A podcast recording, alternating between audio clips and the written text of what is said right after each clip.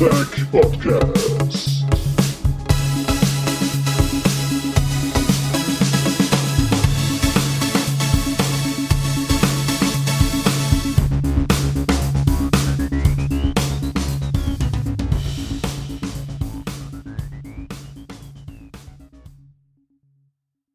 Hallo und willkommen zur neuesten Ausgabe vom Battlepod. Heute wieder mit dem grandiosen Storyteller. Hallo Olli. Servus. Mit dem nicht minder grandiosen Hoshi. Hallo Hoshi. Konnichiwa, Minasan. Und unseren grandiosen der Herzen, den Onai. Hallo Onai. Yoroshiku. Ach. So, äh, wir haben äh, euch gehört und äh, gerade Frank sagte, er braucht unbedingt den Battlepod zum äh, Pipis vermalen, damit er wieder gerade Linien macht. Und das werden wir heute natürlich gerne nachkommen. Und bevor wir zum neuen Geschichtsthema kommen, denn heute geht es um die Geschichte, ähm, können wir vorher noch mal ein paar ähm, Infos geben.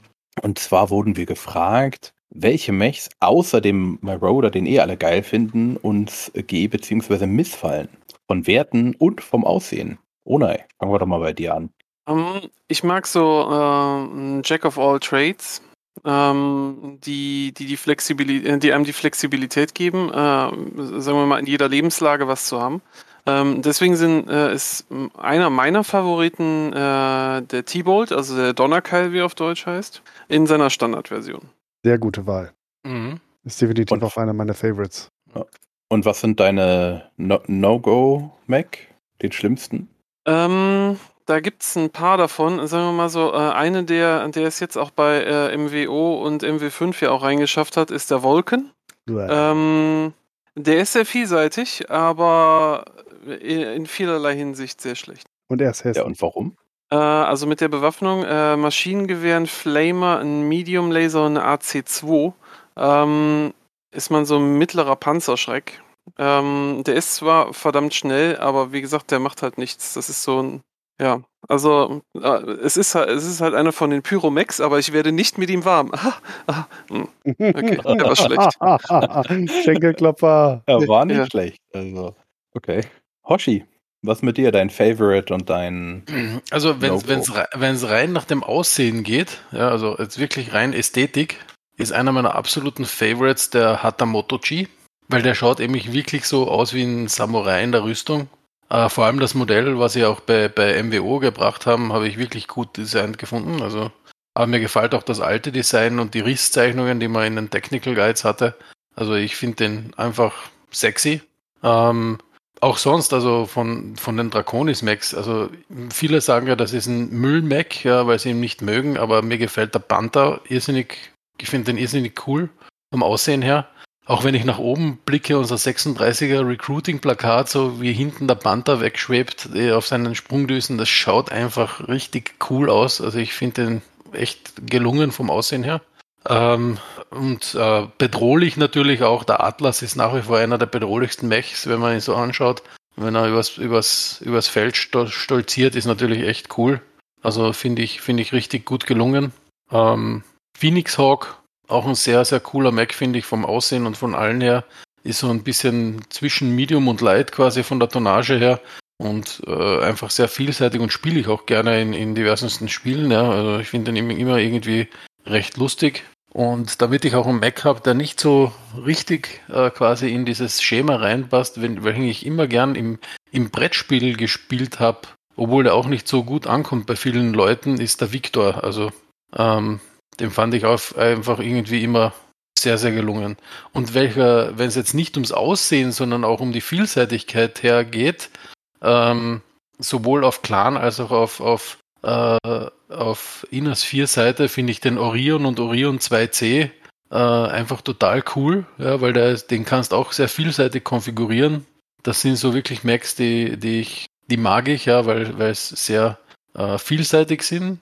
Und wenn es rein Clan sein soll, ist du ein absoluter Favorite der Hellbringer. Wow, Ähm, das hört man nicht so oft.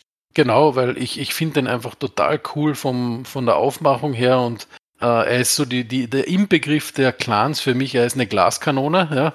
Also du, er ist dafür gebaut, dass du schnell irgendwo hin bist, äh, im ECM-Cover und dann auf lange Distanz den Gegner erledigst, aber wenn du irgendwie in den Brawl kommst, bist du Geschichte. Also das ist so der Hellbringer. Ähm, für mich so das Hell breaks loose on a distance. Also das ist, finde ich, absolut cool, was, was Clans angeht. Also hört man nicht oft, aber es ist wirklich ein, ein sehr, sehr, sehr cooler Mac. Also was ich herausverstehen könnte, die Herausforderung, den zu spielen. Ich habe ihn jetzt ja im Frühjahr in einigen Mega-Mac-Szenarien gespielt im Rahmen äh, äh, Mhm. des Szenariobandes äh, von Tricross, ne? Und man kann ihn schon effekt, man kann ihn einsetzen. Also er kann auch Leute umbringen, ne? Aber Ja. du musst echt spielen können mit dem Ding und natürlich auch eine gewisse Genau. Portion Glück, weil jeder Treffer kann der letzte sein, ne? Ja, aber das ist genau die Herausforderung, die mich so reizt an dem Mac auch. Erstens einmal, weil er so eben so auf Entfernung spitzenmäßig gebaut ist, ja. Aber du musst halt echt taktieren mit dem Ding, ja, um wirklich was zu reißen. Und das reizt mich einfach auch an dem Mac. Und natürlich klassisch, wenn man sagt, was ist dein liebster klassischer Mac, dann eindeutig Warhammer ist einfach für mich so der klassische Inbegriff von Battletech. Auch der Warhammer 2C auf Clan-Seite, beide gut, ja. Also, ähm, Wobei der Warhammer 2C gibt es bessere Clan-Macs, aber einfach vom Ausschauen und was der Warhammer bietet, ich finde den einfach als, als coolen Mac. Wenn du sagst, was gefällt mir nicht, da, da werden mich jetzt viele hassen, wahrscheinlich viele Zuhörer. Denn es gibt einige Macs, die eigentlich sehr beliebt sind, die ich wirklich sehr hasse. Aha, erzähl. Ähm, das erste ist der Hatchet Man. Echt? Ja, ich mag den überhaupt nicht. Also er ist nicht gut, aber er sieht hübsch aus. Nee, ich finde den echt. Ist doch schön martialisch. nee, Genau. ich finde das mit der Axt irgendwie zum Kotzen. Also das, ich weiß nicht, das hat mich nie angemacht. Die, die, es gibt dann so Nachfolge-Macs, ich habe jetzt den Namen vergessen, die schwerer sind. X-Men, genau. Der gefällt mir viel besser, ja. Aber der, der grundlegende Hatchet Man, das ist für mich irgendwie so, ich, wir mussten irgendwas mit einer Axt machen. Also das ist, ich weiß nicht, ist nie meins gewesen. Ähm, ich hasse den Firestarter. Also das ist ja absolut auch nicht meins. Also es gibt viele Omnimax, die mir überhaupt nicht gefallen. Ja. Also das ist ich, also da bin ich bin ich teilweise nicht so der Fan davon. Da gefallen mir die 2C Max teilweise viel besser als die Omnimax. Ähm, obwohl Omnimax natürlich von allen ihren Werten natürlich spitze sind. Ähm, aber wenn wir bei Inas 4 bleiben, was auch ein Favorite von vielen Leuten ist, ich hasse den Jäger Mac. oh ja, der ist auch echt schweres Brot, ne? Ja, also ich mag den überhaupt nicht. Also sowohl zum Spielen als auch von der Ästhetik her. Also ist das einfach absolut nicht meins. Und was wird mir noch einfallen als, als Mechs, die ich nicht mag? Ähm, Hatchetman habe ich gesagt. Äh, was fällt mir noch ein vom Kopf her? Nee, sonst ist das eh, glaube ich, schon ziemlich. Ja, das ist eigentlich so ziemlich das, was mir, was mir so einfällt. Also, na, wenn man, wenn man quasi MWO noch mit einbezieht und Macs, die es nur in MWO gibt, dieser Corsair zusammengepopelte Mac da, ähm, der, ja, den hasse ich auch wie die Pest. Ich habe einen in meinem MWO-Inventar, weil er irgendwann mal als Geschenk gekommen ist, ja. Aber ja, also ist nicht meins. Ich, ich finde die Story dahinter ist lustig, dass da quasi in der Peripherie aus verschiedensten Teilen zusammengezimmert wurde. Aber ne, nee. Äh, der Jäger-Mac, der sieht doch aus wie dieser andere Mac, der auch so, äh, der andere Mac mit dem, mit dem Dings oben drauf, ne? Mit der. Rifleman. Ja, genau, die sehen doch Rifleman. ähnlich aus. Nee, ich finde den Rifleman finde ich total cool. Also vor allem, wenn du einen schönen, also wenn du einen schön bemalten Rifleman im Legend Killer Design hast. Also ich habe, ich bin nur leider nicht grafisch so fähig, ihn so zu bemalen. Ja, finde ich den grandios. Ja, aber der Jäger Mac, der ist eben irgendwie so die aufgeblasene Version vom vom Rifleman. Der Rifleman ist irgendwie slick mit seinen Waffenarmen, ja und so. Ähm, das, das hat eine Ästhetik, aber beim Jäger-Mac habe ich immer so das Gefühl, da passt irgendwas nicht. Ja, da, da irgendwas Okay, passt. kann, kann, kann ich dir sagen, was da nicht passt? Äh, ganz einfach.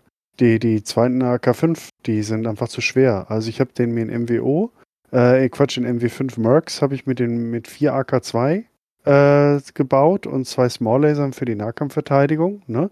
Hab den halt ein bisschen aufgepanzert, der hat 4 Tonnen Munition.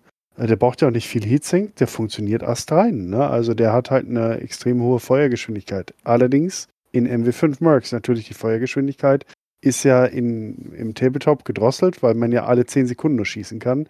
Ja. Und die, die, die Reload-Zeit ist natürlich in der Realität viel höher. Das heißt, wenn man so nach Solaris-Regeln spielen würde, dann würde der halt das halt ein bisschen wenig. Aber in der Theorie ist das Ja. ein geiler Mac. Also so konfiguriert. Aber zwei AK5 sind einfach zu schwer Ja. mit zwei AK25. Na, und ich meine auch von der Ästhetik. Ich weiß nicht wieso. Die Ästhetik vom Rifleman ist ja ähnlich, ja. Aber irgendwie passt mir von den Proportionen beim Jägermag irgendwas nicht, was mir auch ästhetisch nicht gefällt. Was ich beim Rifleman total cool finde, weil ein Rifleman, kann, der ist halbwegs flott, ja, da kannst die zwei AK5 oder AK10 reinhauen, ja, also oder so wie beim Legend Killer, der hat glaube ich zwei LBXen, ja. Mhm. Ähm, das ist, das finde ich richtig cool, ja. Also das, Mhm. das kann schon richtig Auer geben, vor allem wenn du quasi Solaris Maps spielst, One on One oder so, ja. Ja. Da ist der Legend Killer schon richtig ein Legend Killer, ja. Also Mhm. comes as advertised, ja.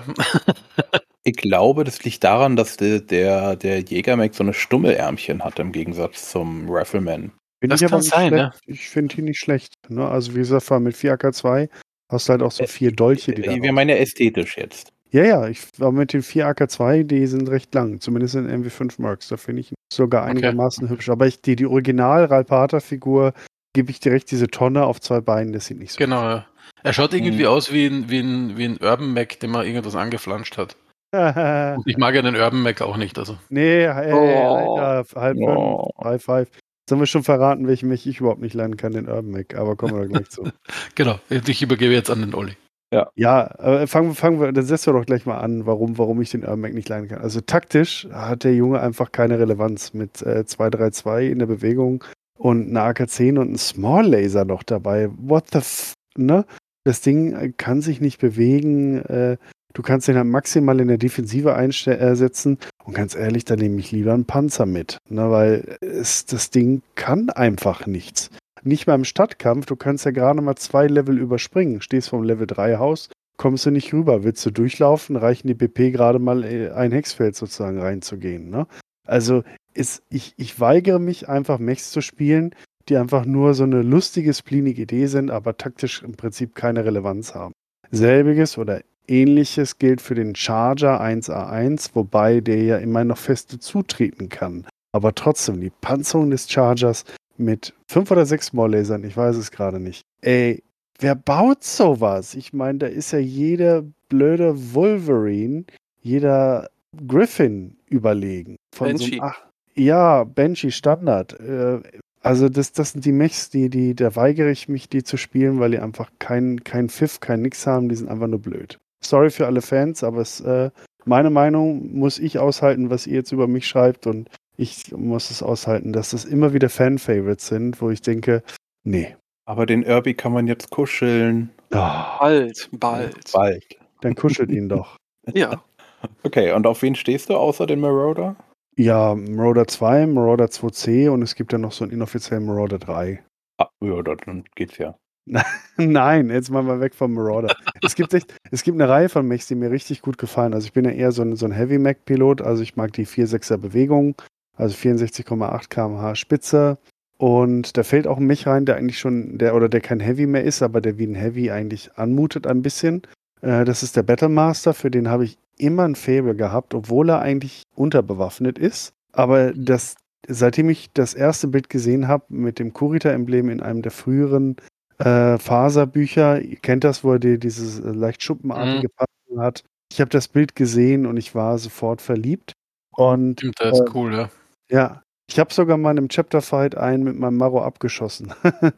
Der, dem hatte ich äh, schon mit äh, fünf Punkten den Kopf aufgemacht, dann hat er sich im Partial Cover zurückgezogen und dann hat er noch eine PPC dahin gefangen, wo es äh, weh tat. Ähm, aber äh, das Ding, das reizt mich schon immer. Thunderbolt tatsächlich auch habe ich über die Jahre lieben gelernt. Auch den Standard, nicht den Steiner oder solche Quatschsachen. Der Standard. Und ich spiele den Standard Thunderbolt, so wie er ist, in MacWarrior 5 im Koop super gerne, weil er anspruchsvoll ist. Large Laser, drei Medium Laser, zwei MG, LM15 und eine fucking SM2. Ähm, es macht einfach Spaß, mit diesen Waffen zu jonglieren und immer das Richtige einzusetzen für die jeweilige Situation. Mhm. Was auch ein bisschen für den Warhammer gilt. Ich finde es einfach crazy. Zwei PPCs, zwei Medium Laser, zwei Small Laser, zwei MGs und noch eine SM6 dabei. Egal was kommt, du hast immer die richtigen Waffen. Nur nicht die Panzerung. Genau. Wobei beim Battlemaster muss ich nur kurz einhaken. Äh, da wollte ich dich fragen, wie du das siehst, Olli, weil zum Beispiel mir gefallen viele von den MWO-Models extrem gut. Ja? Ja. Und das Battlemaster MWO-Model ist nicht schlecht, aber da Nicht muss ich schlecht, echt ja. sagen, dass das Original Püppi, Ja. das alte, finde ich wirklich schön. 100% Wirklich bei dir. Also am Original kommt nichts vorbei, auch wenn das MWO-Model jetzt nicht übel ist oder so. Da habe ich schon schlimmere Varianten davon gesehen, äh, aber ähm, das ist kein Vergleich zum Original. Dieser, dieses, dieses Cockpit, dieses Vollglas-Cockpit. Ne? Genau, ja. Das Das schaut mit, einfach so cool aus. ey, Hammer, wenn sie mir das geben würden. Ich wäre so glücklich. Und dann vor allem mit diesen beiden insektenartigen Antennen oben. Ne? Mhm. Das ist, das, da, sorry, da geht mir eine ab. Aber ich möchte auch noch sagen, ich habe ja auch so eine kleine Leidenschaft für die Klaner, insbesondere Clan Jadefalken. Und ich mag da im Gegensatz zur inneren Sphäre mobile und relativ schnelle Mechs. Also jetzt nicht die ganz schnellen, aber so relativ schnell. Und mein Favorit, All-Time Favorite, ist die Stormcrow Prime mit zwei eher Large Lasern und drei eher Mediums, weil die ist mit 6,9 einfach unglaublich schnell, die ist gut gepanzert, fast 200 Punkte, hat gute Heatsink äh, zur Hitze äh, und ich habe da mal im Ehrenduell auf vier Standardkarten einen Warhawk C abgeschossen. Es hat ewig gedauert. Ich glaube, wir haben 200 Runden gespielt. Aber ich wollte es beweisen, dass es geht. Der Kollege hat gesagt, niemals. Warhawk C bringt den locker um. Dann habe ich gesagt, gib mir vier Standardkarten und ich zeig's dir. Die Stormcrow ging auch echt auf dem letzten, letzten äh, äh, C sozusagen, ist die gelaufen. Aber ich habe den, die, den scheiß Warhawk umgebracht. Und das ist einfach so ein vielseitiger Mech und ich stehe halt voll auf den. Und der Summoner Prime. Ganz Summoner, okay. Summoner Prime, ja. Summoner ist auch irgendwie cool. Ja, Das, du- hat, das hat sowas Nostalgisches aus den, aus den MacWarrior 2, 3 oder was, was 3, glaube ich, ja. ja, auch aus den Büchern. Also die ersten. Und aus den Büchern, ja. Blood of Ja. Kerensky, wo, wo äh, äh, Victor Steiner-Davian äh, da auf den Summoner trifft. Äh, ich glaube sogar auf Trell waren, ist es äh, in der Höhle dann da und äh, mit seinem Kollegen äh, den abschießt. Also das sind so Szenen, die habe ich, die haben sich halt eingebrannt und äh, Mhm. ich ma- mag den Summoner. Äh, Falkner äh, jo äh, Johanna hat doch auch äh, Ja, in, einem, genau. in einem Summoner äh, Natascha, genau, Natascha Kerensky gekillt. Ja. Genau, mit den Sprungdüsen. Bis heute ist Mhm. diese Szene total verhasst. Ich finde sie episch, weil ich Mhm. finde, äh, eine Kriegerin wie Natascha Kerensky einfach so. Du, du hast sonst nur die Alternative, dass irgendwie 50 Mechs gleichzeitig auf sie schießen und sie überhaupt keine Chance hat. Das ist so dieser typische Tod, dem du nur so einem Helden gönnen kannst. Aber sie ist halt reingelegt worden. Das war kein fairer Kampf in dem Sinne. Ähm, die Falknerin, äh, die Joanna hat halt einfach nochmal, obwohl sie eigentlich geschlagen war, diese, diesen Trick halt angewandt. Das war nicht ganz sauber, aber so ist Joanna. Ne? Ich finde das gut, genauso wie ich den, den Tod von Grayson Death Carlyle gut finde. Ich finde es besser, als wenn sie irgendwie, keine Ahnung, äh, ein Bataillon Mechs auf ihn gehetzt hätten, ihn, äh, umringt von Feinden. Am besten steht er noch auf einem, Mech, auf einem Berg von Mechwracks, die er selber zuvor noch abgeschossen hat, um dann sozusagen dann doch noch abgeschossen. Das ist so der Standardtod von so einem Helden. Und ich finde, so etwas Außergewöhnliches, das bleibt auf jeden Fall in Erinnerung. Jeder weiß, wie Natascha Kerensky gestorben ist. Jeder weiß, wie Grayson Death äh, Carlyle gestorben Mhm. Aber der Summoner Prime, der heißt doch auch manchmal Tor Summoner Prime, oder? Kann das sein? Nee, Der nur. Ja, Entschuldigung, so erzähl du. Ohne. Ah, ah, klar, also für diejenigen, die neu im Battletech-Hobby sind und das das erste Mal hören, ihr habt einiges nachzuholen.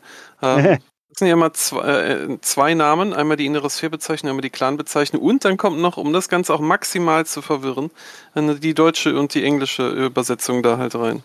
Das Mhm. macht's halt nicht, Genau. nicht so Tor einfach. ist die Inas 4 Bezeichnung, ja. Mhm. Und Summoner ist die Clan-Bezeichnung.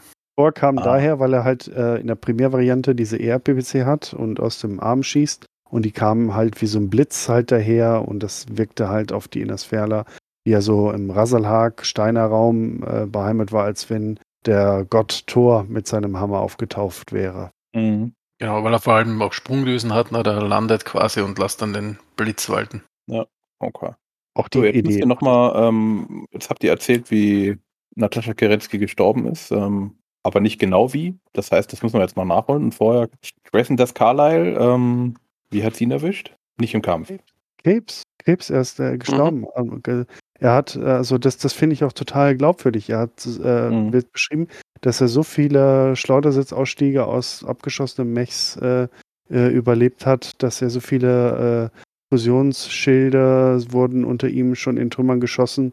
Ähm, er war so in so viel Kampfgebieten, Und ähm, das hat einfach seinen Körper ähm, vernichtet und der Krebs hat ihn am Ende besiegt, nicht ein Gegner. Und ich Mhm. finde das wahnsinnig episch, äh, dass, dass, dass er quasi am, bis zum Ende eigentlich im Feld unbezwungen ist und sich einem Feind schlagen, geben, äh, geschlagen geben musste, der ja auch heute einfach ein furchtbares, furchtbarer Gegner ist. Da haben viele gesagt, oh, das im Jahr 3050 oder ist ja sogar noch über 50, also ich glaube so 3060 herum oder sowas, äh, dass es da immer noch Krebs gibt und unheilbar ist, ist halt auch, vielleicht ist er mutiert, da gibt es neue Krebsvarianten. Das sind halt so Sachen, ne? Und ich finde es sogar echt realistisch und glaubwürdig und ich finde es bis heute mutig, dass der Autor das gewagt hat. Der Rest vom Buch ist Grütze, aber die Anstiegsszene mit Graysons Tod ist für mich legendär. Mhm. Aber Aber das Buch ist wirklich Schrotte. Genau, nach dem ersten Kapitel aufhören, dann ist gut. Ne? Okay, was ist mit äh, Natascha passiert? Äh, Ona, willst du? Oder Washi? Nee, nee, bitte, du bist der Storyteller. Ah ja, okay, alles klar. äh, ist, wenn ich mich recht entsinne, tatsächlich auch auf Tricross, also da, wo das große Gefecht war zwischen den Jadefalken und äh, der, der äh, Haussteiner bzw. Kai Alet Liao. Und da ist ja die Falkengarde untergegangen und dort kommt es zum Duell zwischen Joanna von den äh, Jadefalken, keine Blutnamensträgerin, eine, die Falknerin war, die bekannt ist aus der Jade Phoenix, nicht Jade Phoenix, aus der Phoenix-Trilogie heißt sie, glaube ich, oder? Oder? Jade Phoenix, äh, Jade Phoenix Trilogie, Die Jade Genau. Phoenix-Trilogie, genau. ich Okay. meine schon, ja. Genau, und ähm, mit Aiden Pride und äh, sie ist sozusagen eigentlich lange Zeit die Antagonistin. Also sie ist die Trainerin, die den Aiden da quält und äh, aber zu dem Krieger am Ende des Tages macht, der, der er am Ende auch wird, ne? Und äh, sie wird alt, aber irgendwann die Joanna und äh, droht in Solama, in eine Solama-Einheit sozusagen auf dem alten Teil abgeschoben zu werden. Und sie will das nicht und es kommt dann halt zu diesem großen äh, Trial, ich glaube, Trial of Refusal, Grievance, was wie auch immer, der großen Kampf zwischen Jade, Falken und Wölfen. Und ähm, auf Tricross begegnet sich dann Natascha Kerensky mit ihrem Wolfspider äh, ähm, Cluster, was auch immer, äh, dann halt auf äh, Joanna. Und sie wittert halt ihre große Chance, die Joanna nochmal in einem großen Kampf ihre Karriere zu beenden. Wenn sie dabei stirbt, ist alles gut wenn sie Natascha Kerensky besiegt, genauso gut. Das ist für Joanna eine Win-Win-Situation. Und Joanna ist im Summoner unterwegs und äh, Natascha Kerensky in ihrem Direwolf. Ja, Also Khan, Nat, Khan Natascha Kerensky. Khan Natascha Kerensky, genau. 100 Tonnen gegen 70 Tonnen, eigentlich eine ziemlich klare Sache, vor allem da Natascha ob, trotz ihres Alters die erfahrene und bessere Pilotin ist, aber Joanna hat halt diesen Biss, ne? Und eigentlich ist Joanna schon längst besiegt, ihr Mac liegt auf dem Rücken, ist total zerschossen. Äh, Khan Natascha Kerensky kommt sehr nah heran an, äh, äh, an, an den zerstundenen äh, Summoner und beugt sich sozusagen mit dem Mech rüber. Ich glaube, das Cockpit ist schon ein bisschen kaputt, aufgeschlagen, Mhm. aufgeschossen. Und in dem Moment hebt Joanna ein Bein ihres Summoners, hebt das Teil vors Cockpit und zündet die Sprungdüsen. Hm. Ungefähr genau diese rhetorische Pause, die war dann auch, wo man das gelesen hat, weil man dachte sich, ist okay, das, äh, nee, das kann jetzt so nicht enden. Ja. Nur ganz äh, zur Klarstellung. Also das Cockpit von Natascha war kaputt. Das war schon beschädigt. es war schon beschädigt, genau, die Flammen sind rein und sie wurde gegrillt. Okay. Ja, Ich ich würde find- laufen. Blöd gelaufen, aber sowas kann passieren. Ich meine, wer hat in einem Online-Game sich nicht schon mal zu sicher gefühlt wegen irgendwas und hat dann doch nochmal eingefangen, ne? Mhm. Also, Egal ob online oder offline. Genau. Und der, wann hat der Autor das geschrieben? Das war irgendwo in den 90ern, Mitte 90er oder so. Und heute im Jahr 2021 reden wir immer noch darüber. Mhm. Ja. Okay, Mhm. dann ähm, bei mir ist es ganz einfach. Ich äh, stehe auf dem Katapult. Der ist einfach toll. Der kann alles. Und hat Raketen. Habe ich ja erwähnt, Mhm. dass er Raketen hat. Ja. Und er kann nicht tanken. Nö, warum? Er hat da Raketen. Mhm. ähm, ja, danach äh, auf jeden Fall den Zeus, den mag ich auch sehr. Habe ich auch eine wunderschön bemalte Figur inzwischen vom äh, Oliver bekommen. oh ja, ja. Dankeschön. Äh, Ja. Gerne. Ja, äh, sehr schön. Und ähm, ansonsten, ähm, ja, so der klassische, die klassische äh, äh, Steiner Scout-Lanze. Mhm. Also vier Atlas und alles ist gut. Ähm, was ich nicht mag, ist, äh, kann ich gar nicht so richtig sagen. Ich finde alle irgendwie ganz, äh, ganz okay. Wobei ich jetzt auch sagen muss, ich kenne die gan- ich weiß immer nicht, was die 4, 3, 4, 8, 5, 8, 4, 6, 3, keine Ahnung. Was die haben, das kann ich mir eh nicht merken. Äh, Story oder äh, Onai oder irgendeiner stellt die Armeen zusammen und ich spiele dann. dann sehe ich schon, was ich hab. Deswegen, also, ähm, eigentlich macht mir äh, alles Spaß, aber Katapult ist natürlich ganz oben. Und der sieht auch toll aus. Gut, dann haben wir jetzt das. Dann haben wir noch eine Frage bekommen. Du hast doch nicht den Mech genannt, den du kacke findest. Ja, ich kann es dir nicht so genau sagen. Wahrscheinlich irgendeinen, der mir sehr auf den Sack gegangen ist, aber dann ist er ja eigentlich ziemlich gut. Ostscout, späte Variante mit dem Tag Laser und das war's. Ah, die, ja, dieser Ostscout, der sieht, der sieht hässlich aus. Das Siehst du, wir haben einen gefunden. Ja. ja, okay, den, den finde ich scheiße, ja. Okay, dann ähm, haben wir auf YouTube vom Timo eine Frage bekommen. Ich lese es einfach mal vor. Im neuen Jahr sind doch Bücher zur neuen Zeitleiste gekommen. Ilkan oder wie die genannt wird. Bringt ihr das noch? Niemals. Ketzerei. Sofort den Post löschen. Vielleicht später Okay. mal. Den Post löschen? Äh, alles. In der Reihenfolge. Also, äh, wir können ja sagen, Onai hat die Bücher schon im Schrank zu stehen. genau, genau. Als braver Nerd kaufe ich alles das, was mir vorgesetzt wird. Lobenswert. Ähm, Äußerst genau. aber ich habe so momentan einen, äh, einen nicht gerade kleinen Pile of Shame aufgetürmt. Kenn ich. Okay, habt ihr sonst noch was Neues zum äh, Kickstarter? Ähm, ja, die ersten Bilder des, äh, der Plüsch-Urbis sind draußen. Mehr möchte ich an der Stelle dazu noch nicht sagen. Nicht? Ähm, ohne kriegt sein und ihr werdet Bilder kriegen. Ähm, ja, es, äh, es schreitet so langsam voran. Also so langsam haben sie alle Macs, die sie sich vorgenommen haben, haben sie durch. Ähm, die Auslieferung äh, der einzelnen der einzelnen Macs an die, äh, also der einzelnen Shipments mit den einzelnen äh, Mac-Varianten an die internationalen äh, Distribution Centers äh, schreitet voran. Es sind natürlich alle äh, bewusst, dass das Ganze total, äh, total jenseits an der ursprünglichen Planung ist, aber das ist, wir hoffen, dass sich das äh, in den nächsten paar Wochen ein bisschen stabilisiert und wir dann die Püppis kriegen und Mhm. den ganzen Rest auch noch. Na, dann sind wir gespannt. Dann MWO, gibt's da irgendwas Neues? Es gibt ein paar redesignte Macs, äh, Maps. Ähm, dadurch haben sich ein paar von den alten äh, Maps nochmal noch mal ein bisschen anders dargestellt, wie man, wie man die spielt. Ähm, äh, als glorreiches Beispiel, ähm, Canyon Network war bis, äh, bis vor dem Patch immer wieder ein, äh, eine, eine Zerreißprobe, an welcher Stelle muss man denn jetzt so schnell wie möglich hin, damit man über, äh, über äh, aus dem Canyon rauskommt. Äh, da haben sie jetzt ein paar mehr, äh, mehr Rampen eingebaut, sodass das Ganze ein bisschen zugänglicher ist. Äh, dadurch entwickelt sich der Kampf da ein bisschen schneller. Ähm, ist, so, ist so mein persönliches, persönlicher Eindruck davon. Und ähm, Alpine Peaks haben sie auch ein bisschen ver, äh, verbessert. Finde ich jetzt die, die Variation zur, zur, äh, zur Karte vorher nicht ganz so stark. Ich weiß, jetzt werden viele Leute sagen, was? Aber ähm, das ist, ja, ist so mein Eindruck. Man hat immer noch jede Menge, jede Menge Reichweite, Platz, um LRMs regnen zu lassen. Wie Sind aber möchte. beides wesentlich besser geworden, die Maps. Also. Alpine Peaks habe ich tatsächlich, seitdem sie da was gemacht haben sollen, ich habe es noch nicht gesehen, noch nicht einmal gehabt. Nicht ein einziges. Canyon Network andauernd. Andauernd Canyon Network. Hoch und runter. Das ist das neue hier, wie heißt der nochmal mit der Industrieanlage da?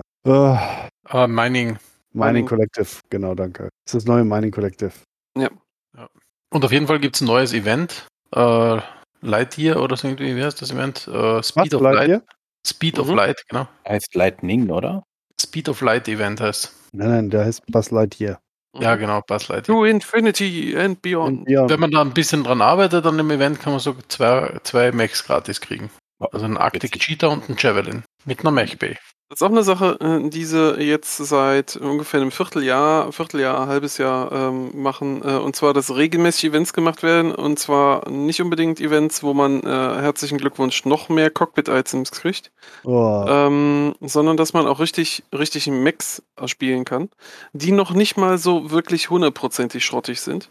Ähm, das finde ich ganz gut. Ähm, dadurch macht das Spielen halt ein bisschen, ein bisschen mehr Sinn. Ähm, die Challenges sind auch inzwischen doch relativ balanced. Ähm, das heißt, äh, Quatsch, also nicht die Challenges, sondern, sondern halt die, äh, ja, die, ähm, wie heißt das? Die einzelnen, die einzelnen Sachen, die man erfüllen muss. Ähm, die sind, jetzt Aufgaben. Genau, die Aufgaben. Die Aufgaben sind relativ, relativ gut zu erreichen, dass man sich dann da auch nicht einen ganzen Abend drum bemühen muss, 5000 Raketen mit AMS runterzuschießen, zum Beispiel. Sondern nur 500. oh nein, Challenge, Kaching, Mhm. abgehakt. Gut, und dann äh, MacWarrior 5. Äh, es gab ein Add-on. DLC. Nee. Add-on wäre jetzt ein bisschen zu viel, dieses Schoon oder so, aber es gab ein Patch und ein DLC. Das ist wichtig auseinanderzuhalten, weil der Patch äh, zum Launch des DLCs, der ist kostenlos für alle, die MacWarrior 5 bereits besitzen. Und Mhm. der bietet viele von den Sachen, die eigentlich äh, ja, Fans von MW5 äh, lange vermisst haben oder die, die eigentlich schon beim Launch des Spiels hätten dabei sein sollen. Aber wie wir alle wissen, PGI ist ein kleines Studio, sie hatten keine Geld mehr, sie haben sich dann rüber zu Epic äh, zum Store gerettet, um noch ein bisschen Kohle zu machen und haben das Spiel vor anderthalb Jahren halt unfertig, wie es war, ähm, dann gelauncht. Mir hat es damals schon ganz gut gefallen, weil ich halt ein, ein Hardcore-Fan bin und habe ihnen da halt viele Sachen verziehen, einfach in dem Wissen, dass es einfach nicht besser ging unter den Umständen. Aber ganz klar, so wie es jetzt ist, äh, macht das Spiel deutlich mehr Spaß. Man braucht viel weniger Mods als vorher. Auch wenn, und das möchte ich nochmal betonen, das Head-Up-Display immer noch eine Frechheit ist, weil das ist sowas von 90er. Das sieht so scheiße aus und mein Lieblings-HUD funktioniert nicht, also HUD-Mod nicht mehr, weil ähm, der Typ, der es gemacht hat, der das äh, kommentiert auf Nexus Mod, der sagte, das, was ähm, ähm, PGI da im Dezember 2019 gelauncht hat, war im Prinzip eine Alpha. Und die haben so viel an der Dateistruktur verändert seitdem durch Patches, das er auch immer wieder nach anpassen sollte und jetzt durch den DLC, dass er den Mod im Prinzip komplett nochmal machen müsste. Und da würde er einige Wochen Vollzeit brauchen und die hat er aktuell nicht, weil er gerade einen gut laufenden Job hat. Klingt so, als wenn er auch wirklich Designer oder Entwickler wäre irgendwo. Und er kann nicht sagen, wann das jemals, ob er es nochmal anfasst und wenn ja, wann. Und das ist halt super traurig, aber sonst muss ich sagen, ich bin zufrieden mit dem Umfang, den sie jetzt bringen und sollen gerne noch weitere DLCs äh, auf den Markt bringen. Äh, Fände ich gut, würde ich auch jedes Mal für Kohle geben. Ich weiß, Hoshi sieht's anders, aber die meisten Leute, mit denen wir spielen, äh, sehen schon den Fortschritt, der da ist. Und kann die Leute, die jetzt sagen, ähm, war gut, dass ich gewartet habe, hätten nur alle gewartet, bis der Patch rauskommt und der DLC. Ganz ehrlich, Leute, von 12 bis mittags gedacht, hätten wir alle gewartet diese anderthalb Jahre, dann hätte es den Patch und den DLC gar nicht gegeben, weil dann wäre PGI schon pleite. Denn Mhm. mit der Kohle, die haben mir das ja nicht zum Spaß oder umsonst vor anderthalb Jahren schon ausgebracht, sondern weil es nicht mehr anders ging. Und daher kann man so sagen, wir haben halt ein Early Access Spiel damals gekauft und wir haben die Sachen, die jetzt gekommen sind, zum Teil vorfinanziert und sogar ein bisschen Überpreis bezahlt, weil der DLC kostet natürlich auch noch mal ein paar Euro. Ich als Fan komme darauf klar, vor allem man gibt so viel Kohle für irgendeinen Scheiß aus. Ich musste wie viele Jahre auf ein neues MacWarrior warten, also Singleplayer. Ganz ehrlich, nehmt meine Kohle, egal.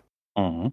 Für die, die jetzt sagen, äh, ich würde es vielleicht erstmal ausprobieren und vielleicht den ähm, Xbox Game Pass haben, da ist äh, MW5 drin. Ob das Add-on mit drin ist, kann ich jetzt gerade nicht sagen. Das kann sein, dass man es extra kaufen muss. Aber zumindest das Grundspiel ist da äh, im, im Abo so rein informativ. Ja, finde ich gut. Nee, dann kann man es mal relativ risikofrei mal testen und auch andere Spieler. Ne?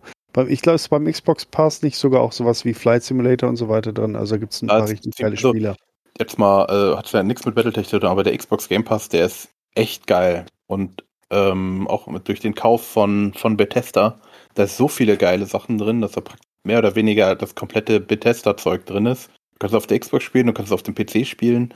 Äh, du kannst es auch so dieses Streaming, Cloud-Streaming machen. Mm, das ist im Moment ein richtig geiles Angebot. Und äh, ich weiß nicht, ob es im Moment noch gilt, aber ich glaube, es gibt dieses äh, drei Monate für einen Euro oder so gerade, das Ultimate. Nee, ist ein Monat nur, ein Monat. Aber äh, Ja, sag mal, wenn man das so nutzt und die, die Spiele hoppen will und so weiter Mhm. und mal viel ausprobieren will, dann lohnt sich das auf jeden Fall. Bin ich dabei. Ich bin aber eher so der, der Gewohnheitsspieler, der immer ein und dieselben Spiele spielt. Ich habe jetzt mir nämlich auch den Gaming Pass und dann bin ich Flight Simulator und im Prinzip habe ich jetzt durch diese 10 Euro im Monat schon mehr Kohle ausgegeben, als wenn ich mir das Ding damals einfach gekauft hätte. Ne? Also Mhm. ist halt so. Aber- Ne? wenn du nur eins spielst, aber man kann auch sagen, okay, ich spiele jetzt eins, dann äh, abonniere ich den Ding und dann mache ich ihn wieder zu, äh, wenn ich es dann nicht mehr spiele. Und ähm, Ja, es klar, beim Game Pass kommt halt viel Zeug raus, wo ich Das muss jeder wissen, wie er es handhabt. Ne? mhm. Genau, genau. Aber es ist auf jeden Fall keine, keine schlechte Sache. Im Gegenteil, ist eigentlich auch eine sehr faire und gute Sache. Und MW5 ist ja jetzt auch auf Steam gelauncht, oder? Richtig, ja, aber teurer als ähm, mit dem DLC kostet es, glaube ich, wenn ich mir recht entsinne, um die 50 Euro. Wenn du es Mhm. mit dem DLC zusammenkaufst, kostet es bei Epic 40 Euro. Und auch Hm. hier, also ich mag Steam von, als Plattform an sich, aber man muss schon sagen, was Valve sich da einsteckt, äh, ist schon echt frech. Die stecken sich ja, glaube ich, 30 Prozent von den Verkäufen der Spiele ein, während andere da, ich glaube, nur 10 oder 15 Prozent fordern.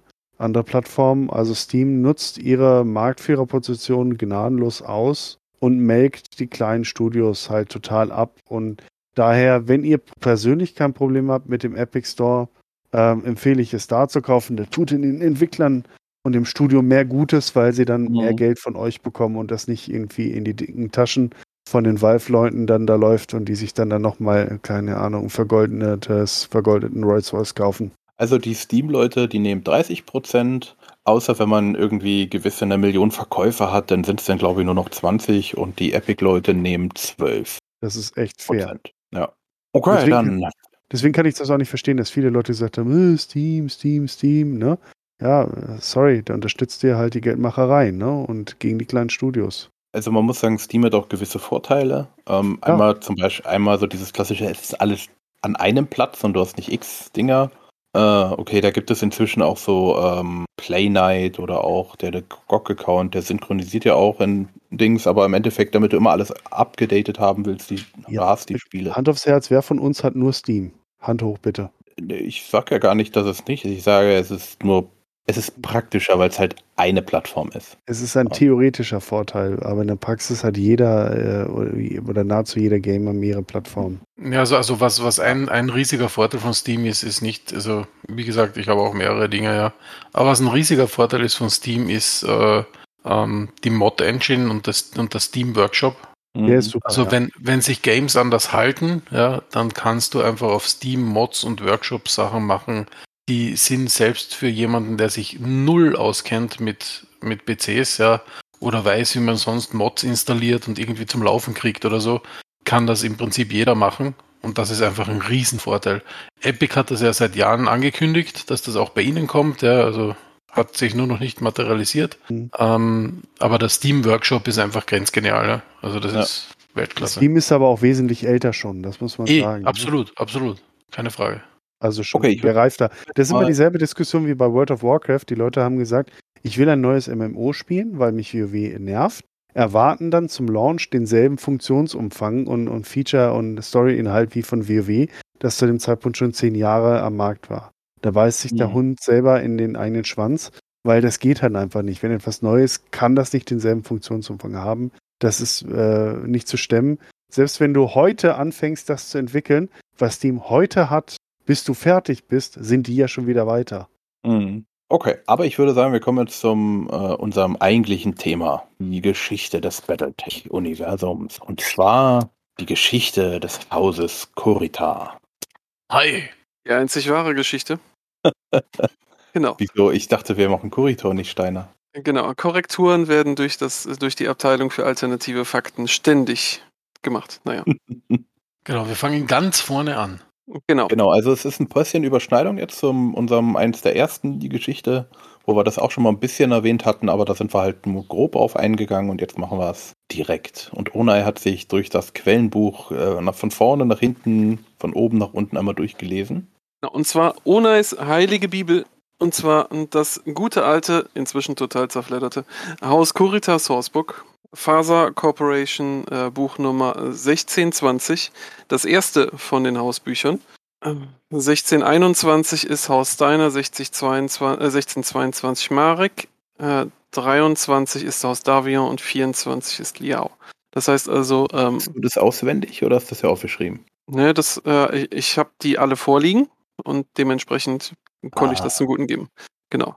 Also ein bisschen vorbereitet zu sein, versuche ich ja. Ähm, direkt In schon mal. welchem, Jahr, in welchem Jahr fangst du denn jetzt an? Genau, deswegen, äh, deswegen auch die Sache, wir, äh, es wurde ja in den, äh, in den Podcasts äh, schon, schon sehr viel über die Geschichte des Sternbundes und so viel erzählt. Das heißt also, ähm, so ein bisschen werden wir von anderen Häusern und anderen Zeitlinien definitiv anreißen. Aber ich würde vorschlagen, dass wir dann, dann wenn es wirklich darum geht, dass sich, dass sich das, äh, dass sich das Draconis-Kombinat formt, würde ich sagen, fangen wir an in dem Jahr 2042, äh, 2242. Also ich würde früher anfangen. Okay, dann fang früher an. Ich fange an im Jahr 1949. 1949, okay. Oh, Nicht noch früher, da geht's noch früher. Ja, ich, ich weiß nicht, aber 1949, ja, also wurde Haus Kurita gegründet. Mhm. Nee, Haus Kurita nicht, sondern Kurita Water Industries. Mhm. Ist eine, ist eine mittlerweile sehr bekannte Firma für Wasserverbesserung. Also Genau, Machen Water alles Purifications. ja. Water Purification, Water Enhancement, Remineralization und was es alles nicht gibt. Ne? Genau. Deutsche Zentrale davon hier in Ludwigshafen, ein paar Kilometer von mir. Ich muss da mal vorbeifahren. Foto machen. Ähm, ihr Motto ist What flows through all industries? Water. also das ist Hat er recht. ich, absolut, ist ja eher äh, Und ich glaube, vor ein paar Jahren ist denen irgendwie mal äh, ir- irgendwas auch in der Halle explodiert. Ist kein Zivilist angeblich erledigt worden, es hat nur irgendwie ein Riesenloch in die Decke geschossen. Sabotage. Mhm. genau, Aber, alle also- Mitglied aber alle Mitarbeiter sind total zufrieden. aber ist eine nach oben strebende Firma, also ich habe selbst Aktien davon. Hoshi investiert, investiert in die Zukunft. Genau, in Kurita. So ist es. In Haus Kurita. Nee, das wollte ich einfach nur als, als Spaß bringen. Mhm. Aber, aber das, das Genau. glaube ich, ist, ist ein, ist ein witziges, äh, witziger Side-Effekt. Und jetzt können wir, glaube ich, ins Jahr 22, 49 springen. Äh, 22, 42. Ähm, wir machen übrigens auch noch dann im Laufe di- dieses Abends, wenn wir dazu kommen, dann noch einen Sprung etwas weiter vor als 1949. Das schon mal als Spoiler Alert. Ähm, das heißt, ihr müsst aufpassen. ne? So, nicht vorspulen. Ähm, 2242, äh, die äh, tyrannische äh, Hegem äh, Hegemonie hat sich gebildet. Ähm, das heißt also, die, die Menschheit ist, äh, ist über den, über den Tellerrand äh, vom, vom Sol-System hinaus äh, und hat auch darüber hinaus Planeten kolonisiert. Ähm, das Ganze hatte allerdings zur Folge, dass, dass unter, dieser, unter dieser Herrschaft der tyrannischen Hegemonie äh, es auch dazu gekommen ist, dass, äh, dass Kolonien halt Tribut zahlen soll, äh, musste. Und das hat sich im Jahr 2242 äh, als die Liberalen im äh, terranischen Parlament äh, die, hohe, äh, die, die Mehrheit verloren hatten, dann dazu entwickelt, dass diese, dass diese Zölle, diese Abgaben sich vervielfältigt haben, ähm, was zur Rebellion in den äußeren Kolonien geführt hat. Äh, das hat, äh, das hat dann zur Konsequenz gehabt, dass sich einige Systeme für unabhängig erklärt haben. Das hat dann als Konsequenz gehabt, dass, die, äh, dass, die, äh, dass das terranische Militär äh, die zum Teil sehr brutal niedergeschlagen haben. Hat allerdings dann auch dazu geführt, dass sich halt dementsprechend Allianzen gebildet haben. Dass sich halt Zweckgemeinschaften gebildet haben, die dann halt äh, zu dem Zeitpunkt dann halt sich in der Regel äh, darum bemüht haben, dass es eine, ja, einen, einen Verteidigungspakt gab gegen diese terranische Allianz. Ähm, das ist alles äh, zusammengefasst unter der Outer Reaches Rebellion, ähm, die unter anderem äh, sich beklagt hatten, dass die, äh, dass die Wasserverbindung abge äh, abgeschnitten worden war. Das heißt also, dass äh, die, die, die, dass die Terraforming-Projekte, äh, die da gelaufen sind in den Kolonien, die waren noch bei weitem noch nicht so weit ausgereift, dass die, dass die Systeme vollständig eigenständig waren. Das heißt, die waren angewiesen auf, auf dementsprechend alles, was, was aus, dem, aus dem näheren terranischen Sektor kam. Und die wurden dann teilweise so eingeschränkt, dass halt ganze Kolonien, äh, Kolonien dann halt mehr oder weniger verhungert haben. Ja, das war sozusagen so der, der, der, der, der erste Funke, der dazu geführt hat, dass es halt außerhalb dieses, die, dieses Konglomerates von der Terranischen Allianz halt die ersten, die ersten Bündnisse gab. Und daraus hervorgehend äh, muss man an der Stelle sagen, war das erste Bündnis war der Crucis Pact. Also ein, ein, ein Bund, der dann später halt zu Davion überging. Erst ein bisschen später äh, hat, sich, äh, hat sich dann das Ganze gebildet unter, äh, nicht unter dem, dem edlen Namen des Hauses Kurita, sondern unter dem Osawa-Clan, der ähm, eine Organisation hatte, der, die sich äh, Osawa Handelsallianz Allianz nannte. Oder so ähnlich. Ja, so würde ich das. Mercantile Alliance. Genau. Genau. Die hatten mehr, mehr so die Interessen auf, auf wirtschaftlichem Sektor. Das heißt, das war lose organisiert in dem, was, äh, was man so im, im kernwertigen, also relativ gesehen nördlichen äh, Sektor über Terra halt sehen konnte. Und die haben sich dann halt als Händler zusammengeschlossen und haben halt da dementsprechend äh, als, ein, als ein kleiner Verbund agiert. Ähm, die haben Aber- halt. Bitte. Da war es ja nun so, dass die meisten quasi sehr, sehr viel in ihre eigene Tasche finanziert haben von den Gott Obersten dort, ne? Mhm. Aber dass der liebe Shiro Kurita halt sehr, sehr viel in seine Armee gesteckt hat. Genau. Also wir haben auf der einen Seite haben wir den äh, Clan Osawa, der halt über seine äh, Händlertätigkeiten da schon ein gewisses Machtmonopol aufgebaut hatte. Und auf New Samarkand äh, gab es dann ähm, äh, bei so äh, einen jungen Shiro Kurita, geboren 2270, der ja schon, schon damals auf sich aufmerksam gemacht hat, dass er einen gewissen Charme hatte, also eine, einen Trade, dem, man- dem man der ganzen Familie Kurita eigentlich nachsagte und der sich dementsprechend mit seinem Bruder Urisen Kurita äh, da dann äh, halt, ja, im Prinzip in Machtstellungen geschmeichelt hatte und diese dann halt auch brachial für sich ausgenutzt hatte. Urisen Kurita, das ist ein cooler Name. Ich habe ihn früher immer als Urisen gelesen. Urizen. aufgestehen, dass es ein bisschen amerikanisiert ist. Ja. Ähm, Shiro Kurita hat sich, äh, als er 24 war, einfach mal zum, zu, äh, zum äh, Lord von äh, Yamashiro, das ist, ein, das ist eine größere Stadt auf, äh, auf New Samarkand, erhoben. Und äh, hat, als er diesen Punkt halt überschritten hatte, ähm, im Prinzip einen Druck auf die anderen ja, Governors der anderen Städte ausgeübt. Und denen im Prinzip klar gemacht, also entweder ihr schließt euch mir an oder ähm, ihr werdet Probleme bekommen in Form von 45 mm Migräne. Mhm. Ähm, bei dem einen hat die, die Androhung geholfen, bei einem anderen ein bisschen mehr Nachdruck. Und zwar am Abzug und dann war die Sache auch durch. Äh, dazu muss man sagen, Shiro war immer derjenige, der, der da quasi äh, versucht hat, das Ganze mit Worten zu erledigen. Sobald es um handfestere Taten ging, war Urisen Kurita derjenige, der da für ihn gearbeitet hat. Genau, also der war eher der Militärstratege und der Shiro war eher der Diplomat. Genau. Ähm, ausgehend davon, ähm, von dieser Machtposition auf N- New Samarkand, äh, kam es dann halt dazu, dass äh, sich der Kurita-Clan dann halt auch sich bewusst geworden ist, dass es einen Osawa-Clan gab, ähm, die halt dementsprechend mit einverleibt werden mussten. Interessa interessanter Fun Fact an der Stelle, äh, die Familien Kurita und Osawa, hoffentlich habt ihr bis hierhin äh, nicht, nicht einfach so vorgespult, äh, sind in den 1943ern schon mal aneinander geraten. Und zwar bei der Schlacht um Leyte haben diese beiden äh, Familienmitglieder Teilnehmer gehabt, die aktiv daran beteiligt waren. Und zwar bei der japanischen Kriegsmarine. Und zwar war der Yamishiro Osawa äh, war Admiral der Trägergruppe, die bei, äh, bei Leyte aktiv war. Und ein sehr berühmter Herr Kurita, und zwar Takeo Kurita, gehörte die erste Kampfgruppe A an. Beide hatten mehr oder weniger wenig ähm, Erfolge und haben sich äh, das im Prinzip so gegenseitig ein bisschen angehaftet. Äh, Osawa verlor alle seine Träger und äh, Takeo Kurita einen Großteil seiner, seiner schweren Schiffe.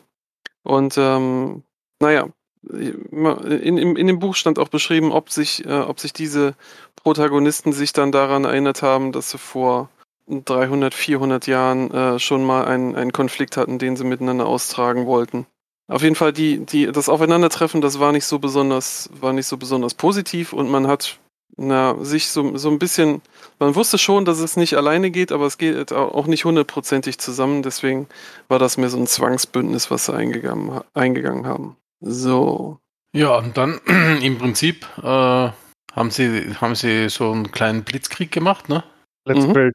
Genau. Damit kennen wir uns Schadet, schadet nie und haben Sverdlovsk eingenommen, ne?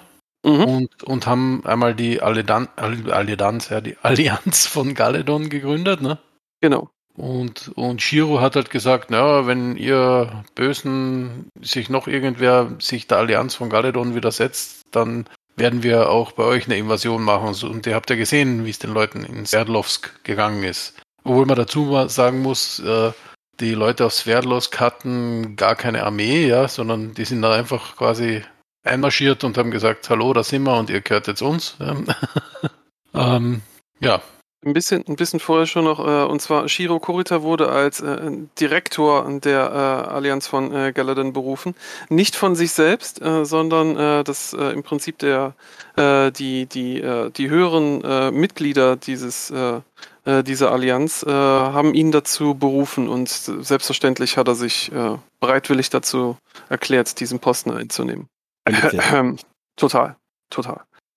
Ähm, ja, mit der, mit dem, äh, mit dem militärischen äh, ja, Expertise von Orisen Kurita äh, und den Schiffen, die ähm, mehr oder weniger bereitwillig bereitgestellt wurden von der Osawa Mercantile Association, äh, ging dann da im Prinzip die, die ganze, ja, ich sag mal so, Einverleibung der umliegenden Systeme äh, voran.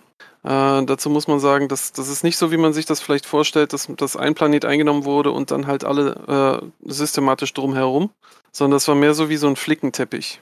Ähm, ich glaube, das ist auch so, so entlang der Handelsrouten der damals etablierten. Ne? Also das waren ja sozusagen auch die, die wichtigen strategischen Punkte, die man dies zu besetzen galt. Ne? Genau, ja. Vor allem, es war ja mitten quasi in diesem Gebiet und der, der Name wird manchen dann vielleicht bekannt vorkommen, war ja das Draconis Rift. Mhm. Und das galt ja sowieso als nicht lebenswertes, Ge also oder nicht, nicht äh, bewohnbares Gebiet, ne? Und deswegen war da quasi immer ein Loch. Ne? Ja, ähm, also äh, die, die Lebensbedingungen, äh, das ist, wenn, wenn man, wenn ein paar äh, sich die Sternkarte angucken, ähm, äh, die waren da halt auf ein paar Welten konzentriert. Da ist, äh, da ist halt nicht viel drum herum. Das ist, wenn man das Ganze so um Terra mal vergleicht, würde ich sagen, das ist so nur 30 Prozent davon oder so. Das heißt, auch mit den, mit den Sprungschiffen kam man halt nicht einfach so kreuz und quer überall hin, sondern man musste halt immer diverse Routen eingeben, um halt äh, irgendwo hinzukommen. Zumindest, wenn man nicht Gefahr laufen will, zu stranden, weil das ist immer das Problem, wenn so ein König Fushida-Antrieb mal äh, einen Aussetzer hat und man ist halt durch ein unbewohntes System gesprungen, weil Abkürzung, ne? Dann hängt man da fest unter Umständen und wird eventuell auch nie gefunden. Und deswegen ist es immer safer, genauso wie es auch in der Realität war, vielleicht mal äh, oder äh, damals war, um einen Umweg in Kauf zu nehmen, dafür aber die Sicherheit zu haben, dass diese Investition auch dann geschützt ist und das eigene Leben des Tages. Aber ich dachte, solange es ein, äh, eine Sonne gibt, haben die die Sonnensegel ausgebreitet, geladen und sind dann weiter. Ja, ja schon, aber, aber wenn der Antrieb im Arsch ist. Achso, ja. meinte das, okay. Du hast das Segel draußen, Meteoritenschauer kommt, Segel ist kaputt, Feierabend. Genau. Ja, Ende gelaufen dann. Und so ein Ersatzsegel hast du halt nicht mehr in der Hosentasche. Mhm. Nicht also vielleicht ein kleines. genau. Hat jemand ein Taschentuch dabei? Na egal. Ähm, also ähm, nochmal zurückkommt, äh, Shiro Kurita äh, hat, als er seinen Machteinfluss vergrößert hat, äh, schon, schon darüber nachgedacht, dass er es äh, dass er, äh, dass er seine Herrschaft nicht allein machen kann, sondern dass er dementsprechend da halt auch Befugnisse äh, delegiert hat, so wie ihm das gerade gepasst hat. Ähm, er war sich durchaus bewusst, dass er nicht auf jeden Planeten äh, hundertprozentige Kontrolle in Persona halt ausführen kann. Ähm, das Ganze, das hat er auch äh, so weit weitergegeben, wie er das für sinnvoll erachtet hat war aber schon auch äh, martialisch, indem er gesagt hatte, ihr, ihr gehört jetzt zur Allianz von Galladan und ihr müsst eure Abgaben machen. Das heißt also in dem Sinne hat er genau das gemacht, was die Terranische Allianz vorher halt auch proklamiert hatte. Ähm, was dann dazu geführt hat, dass wenn bestimmte äh, Systeme halt ihren Tribut nicht gezollt haben, äh, dass da mal so Massenexekutionen stattgefunden hat. Ja, das, das hat er nur, nur zum Spielen. Der, der nicht, aber das ist doch gegenüber Bevölkerung und so. Und dann ja, genau, Ressourcen. Genau, also das genau. muss man, das hat schon sein, seine Logik. Hallo? Genau, das ist so ein Ausgleich, Yin Yang und so. Genau.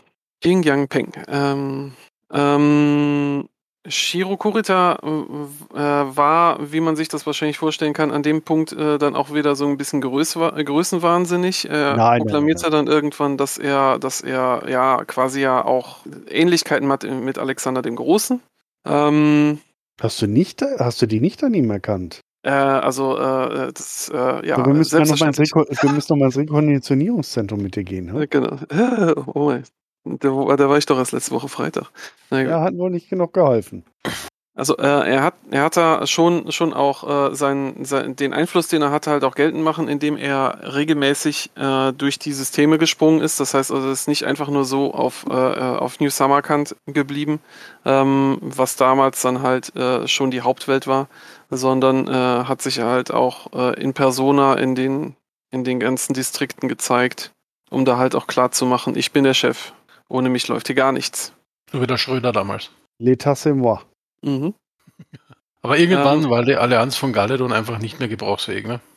Genau, genau. Ähm, das, äh, es hatte äh, so, so einen ersten, ersten Aufruhr, als es äh, innerhalb äh, der, der Allianz von Galadin so einen kleinen Aufruhr gab. Und zwar, äh, da gab es ein, ein Problem zwischen Dyron und Altair, ähm, die im Prinzip dazu geführt hat, dass, äh, dass äh, Shiro äh, gesagt hatte, ähm, pass mal auf, also du, du verbündest dich jetzt stärker mit mir, dann schütze ich dich vor dem anderen. Ähm, das hat, ist soweit eigentlich auch ganz gut gegangen, dass beide Parteien gesagt haben, ist okay, äh, unter deinem Schutz ähm, treten wir dann bei. Blöderweise ist das Ganze irgendwann mal aufgeflogen. Hm, naja, ähm, das hat dann dazu hat- geführt, Dabei hat es doch funktioniert. Hatten schön Frieden, alles gut. genau, nicht, genau. Ja, zu wenig exekutiert, ich sag's immer wieder.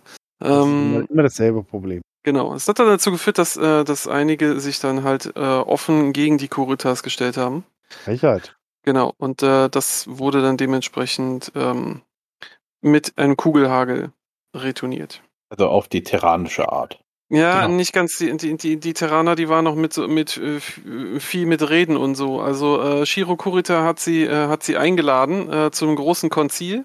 Äh, das war 2317, hat alle hohen Führer, Offizielle, wie auch immer, zusammenkommen lassen und äh, hat die dann alle erschießen lassen. Ah, die rote Hochzeit. Genau. Äh, je, Hat alle, dann die. einfach gesagt, Urisen, putzi weg. Genau. Aber ey, wie viel Game of Thrones bei Battletech geklaut hat, ne? Ist unfassbar. Ja, das ist de- de- deswegen auch. Ich le- äh, auf der Seite, wo ich gerade bin, heißt es, The Way of the Dragon. Ne? Mhm. Lang leben die Targaryens. Ähm, ja, es, ich denke mal, da wird sich auch im Mittelalter oder noch früher dann halt einige Parallelen zu, zur äh, in der Geschichte finden, wo es nicht anders gelaufen ist. Meinst du, die haben etwa auch bei Hauskurita geklaut im Mittelalter? Diese Ich glaub Schweine. schon. Naja, in der Und- Weisheit von Shiro Kurita hat sich dann im 24. Äh, Jahrhundert äh, das Draconis-Kombinat gebildet. Das war nämlich schon viel mehr als äh, die Allianz von Galadin. Der gebildet Und- ist gut, oder? Er hat einfach gesagt, ich bin jetzt der Koordinator. Genau. Enough said. Also mehr muss der nicht sagen. Reicht doch, oder? Genau, so ist es. I'm Er hat man. gesagt, ich bin jetzt der Koordinator des Draconis-Kombinats. 2319 war das, wenn ich Mhm. mich richtig entsinne. Und was hat er? Recht hat er. Genau. Genau. Äh, zu dem Zeitpunkt war es dann so, dass, äh, dass die äh, terranische äh, Allianz, ich glaube, das war dann schon die terranische Hegemonie, äh, konnte das Ganze dann nicht mehr unbeachtet lassen, äh, dass sich da halt so ein, äh, so, ein- so, ein, äh, so ein Staat halt gebildet hat, der Und gut die ausgerüstet, die auch noch, ja, Ja. Unversch unverschämterweise. Und dann noch so eine Federation of Sky. Ja. Frechheit. Ähm, nicht zu vergessen eine kleine Principality, auf die wir noch gleich, äh, gleich kommen. Ähm, na, auf jeden Fall, äh, General McKenna hat, äh, hat da dann äh, das wohl ja, erkennen müssen, äh, dass äh, sich Haus Kurita mit dem Draconis-Kombinat da halt gebildet hat und hat diesen dementsprechend äh, auch als, äh, als möglichen Aggressor anerkannt. Ähm, das hat dann zur Konsequenz gehabt, ähm, dass äh, im Prinzip das Draconis-Kombinat die, die zweitstärkste interstellare Macht geworden ist, neben der terranischen Hegemonie. Und ich sag mal so, für so, einen- für so einen kleinen armen äh, Clan Kurita äh, war das schon mal ein ganz gutes, ganz gute Quote. So, dann sind wir in der Sternbundzeit. Nee, und äh, Shiro Kurita hat dann gesagt, naja, unser Volk braucht mehr Leute. Wir brauchen quasi Frischfleisch für die Nation, ne? Mhm. Und hat dann halt gesehen, da, na, da irgendwas ist da links von uns, ne? Mhm. Die, und zwar die, die kleine Gemeinde von Rasalhag. Genau, also, die, die also wollten immer schon mal zu uns. Genau, Also- die Rasalhager waren ja eigentlich eher so ein Friede, Freude, Eierkuchen-Zusammenschluss, ne? Also es war eher so eine recht, eine recht friedliche äh, Nation, die halt eher so, äh, ich glaube, relativ viel Agrarwirtschaft auf dem Planeten getrieben haben und so weiter und halt äh, getradet haben mit jedem, der wollte und, und aber halt durch die Fülle an, äh, Nahrung, die vorhanden war, etc., halt sehr dicht besiedelt. Ja, und also immer, wo es genug zum Essen gibt, da vermehren sich die Menschen. Ne? und ja, Shiro Kurita hat halt gesagt, nö, das schaut ja eigentlich recht klasse aus, ne? Und hat gesagt, Urisen, das wollen wir. Zaki, Haki. Saki, Ähm, Haki. Aber ich, ne, du, ihr müsst das anders sehen. Ihr müsst das anders sehen, also so, so wie es wirklich war. Ne? Die friedlichen Rasalhager haben sich halt gefreut, dass sie nicht selber kämpfen mussten, keine Waffen brauchten, sondern das Haus Kurita und das Draconis-Kombinat ihnen den Schutz vor dem bösen Sky-Agitatoren und so weiter dann geboten haben. So muss man das sehen. Also dazu, dazu muss man sagen, also un, unser, unser Lieblings, äh, also eine unserer Lieblings-Kontrahenten äh, äh, das Haus Davion mit seinen Federated Sons äh, gab es damals noch nicht, beziehungsweise es hatte auch noch keinen direkten Anschluss an, an das Gebiet vom Draconis-Kombinat, weil ne, es waren immer noch so ein bunter Haufen an Systemen, die halt noch nicht zu allem Möglichen gehören wollten. Und ähm, jetzt kommt eine interessante Frage, die auch im Buch gestellt wird. Äh, Shiro Kurita hatte die Wahl zwischen äh, im Angriff auf, äh, auf das, was später Steiner wurde, also äh, die Federation of Sky, beziehungsweise Tamar, äh, beziehungsweise der Pakt von Tamar, ähm, oder halt die Principality of Rasalhag. Es ist momentan, äh, haben sie sich dann halt für das Einfachere entschieden, weil äh, anscheinend die, die äh, schon proklamiert hatten, dass sie nicht allzu, nicht allzu aggressiv sind, äh, die, die total friedlichen Skandinavier.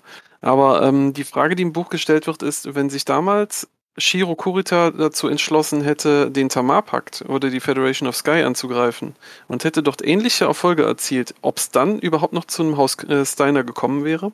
Das ist eine gute Frage, ja. Gute Frage. Weil die, weil rein von, von der Macht, ich meine, er hat natürlich wesentlich mehr Verluste gehabt, äh, aber rein von der Machtposition her wäre es natürlich, wäre es natürlich schon was gewesen, ne? Ja, Federation, ja, Federation of Sky äh, und der Tamar-Pakt hatten Ja. einige industriereiche Planeten, sehr ressourcenreich. Ähm, wäre interessant gewesen, dieses Gedankenspiel. Definitiv, ja, definitiv. Aber es ist ja auch mitten in der Invasion von Rasal Haq ist ja auch der Urizen leider verstorben, ne? Ja, ähm, vielleicht da nochmal ganz kurz, weil das hat ein, das, äh, das das ist auch so eine Tradition, die sich da äh, auch äh, das Haus Kurita ange, eingeeignet hat, und zwar das, so, eine Angriffstaktik, die sich das Leapfrogging nennt, oder die Frosch-Sprung-Strategie. Ähm, das ist nicht einfach nur so, dass, dass äh, Planet nach Planet nach Planet angegriffen wurde, sondern dass äh, man die erste Reihe von Planeten oder einzelne Planeten übersprungen hat und dementsprechend isoliert hat. Durch diese Isolation wurden sie dann schon mal ein bisschen mürbe und dann halt für spätere Invasionen dann halt ein, ein, äh, pe- pe- pe- einfacher zum Einnehmen. Haben die Davians ja von uns geklaut, das Konzept, ne? Genau. Genau. Genau. Ähm, ja, Urisen, äh, also ähm, Urisen Kurita wurde in den Wahnsinn getrieben, äh, wurde nicht, äh, wurde deswegen in den Wahnsinn getrieben, weil ähm, die Rasalhager haben sich leider nicht als, äh, als so ein, ein, ein einsinniges Volk erwiesen und haben sich der Weisheit des Drachen gebeugt, äh, sondern haben dann äh, relativ schnell dann halt zu gemeinen, hinterhältigen Guerillataktiken äh, gegriffen und haben uns genau und haben unter anderem dann halt auch die, äh, die beiden Kinder von Urisen Kurita, Victor und Isaac Kurita, ähm, umgebracht. Kindsmörder also auch noch. Mhm. Aber Urizen ist jetzt nicht, wie man vermuten möchte, vielleicht im Kampf gestorben oder so, sondern ganz, ganz unzeremoniell an Herzversagen. Ja. Davian-Sabotage?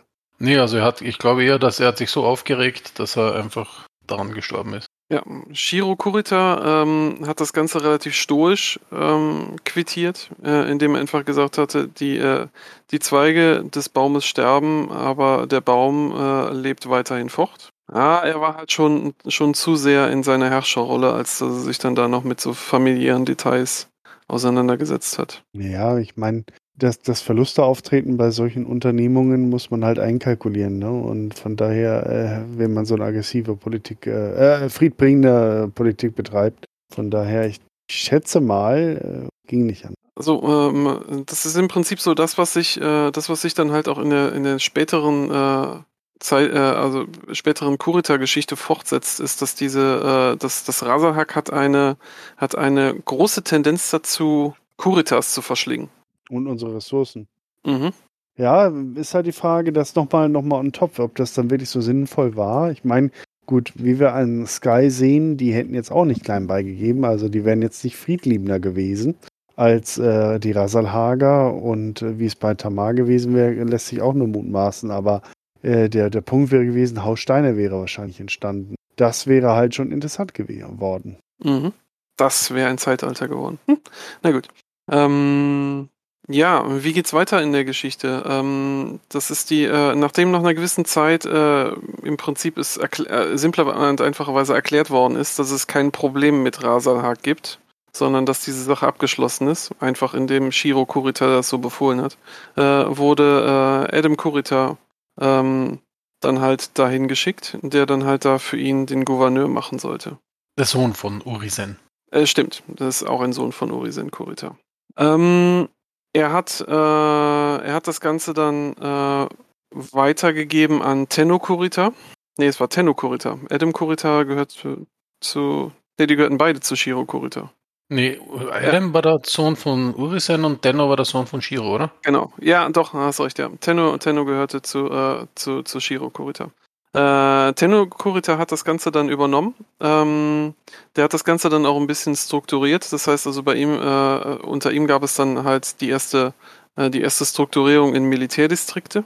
Na, vor allem äh, Tenno war, war ein sehr, sehr guter Diplomat. Und äh, also wenn ich mich, wenn ich das richtig habe, dann hat er ja quasi den Rasalhagern verkauft, mehr oder weniger, dass sie ein, ein Art Independent State bleiben, ja.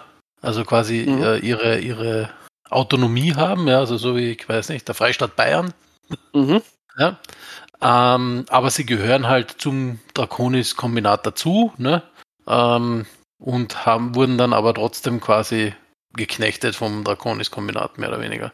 Aber die Raslager haben halt im ersten Moment aufgegeben und haben gesagt, naja, bevor wir da jetzt den Scheiß weitermachen, ja, ähm, sind wir halt ein Freistaat, ja, und haben halt nicht damit gerechnet, was ihnen alles aufdiktiert wurde. Also Denno war scheinbar da sehr gefinkelt, was er da alles durchgesetzt hat. Ne?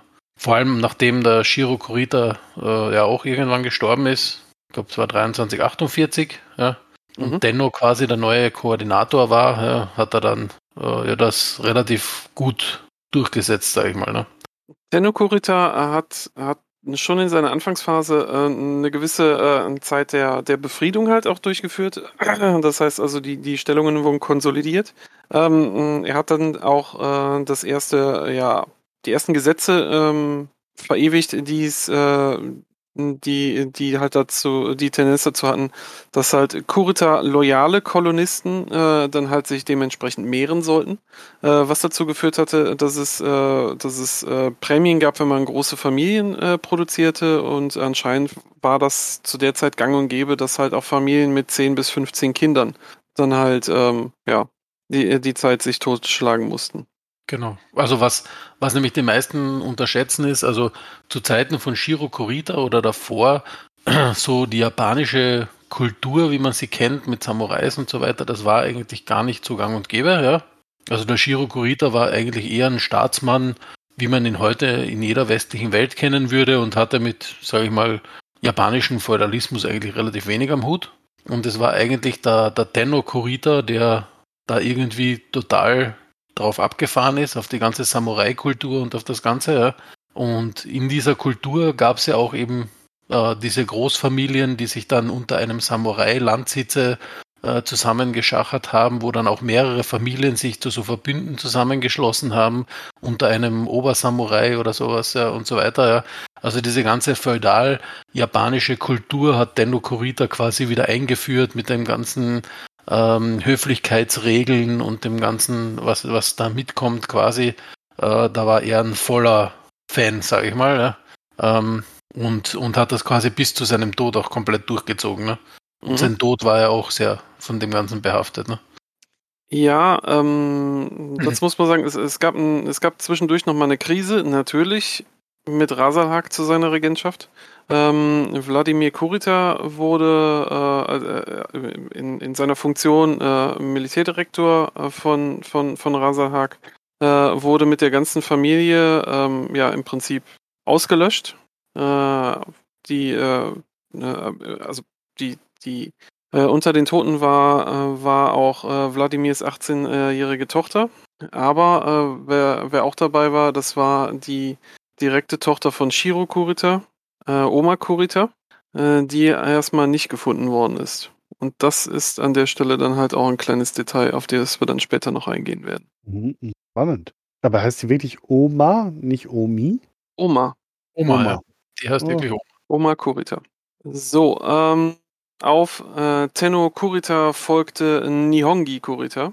Genau, also man muss dazu sagen, zum Tod auch von Tenno Kurita, Oh ja, Ähm, Entschuldigung. weil er die, das mit Oma ihn so mitgenommen hat, hat er ganz klassisch japanisch Seppuku begangen. Also der ist keines natürlichen Todes gestorben, sondern der, das war quasi das erste Seppuku nach weiß nicht wie viel hundert Jahren, ja, offiziell, ja, das quasi ihn mit ganzen Militärfanfaren und Trumpamborium äh, begangen wurde quasi. Genau. Äh, sein Seppuku äh, wurde assistiert von, äh, von seinem Sohn Nihongi. Ne, wie wir das ja kennen, Seppuku, man, man entleibt sich rituell und als letzte Funktion wird dann halt von dem Adjutanten, der japanische Ausdruck dafür, der, der fehlt mir gerade, ähm, der muss dann halt, äh, ja, dann bevor der, der, der sich Entleibende dann halt eine Mine verzieht, äh, muss man ihm den Kopf abschlagen. Das hat sein Sohn gemacht. Und der Kopf fällt und der dritte Koordinator ist gekürt. Nihongi Kurita auf New Samarkand.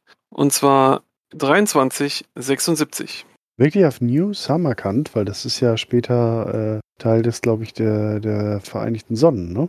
Mm, nee, New Samarkand nicht. Sicher? Mhm. Ja. Das ist, äh, es, es, es gab da mal so ein paar, äh, einen heimtückischen Überfall auf New Samarkand. Aber das haben wir Gott sei Dank wieder, wieder retour gemacht.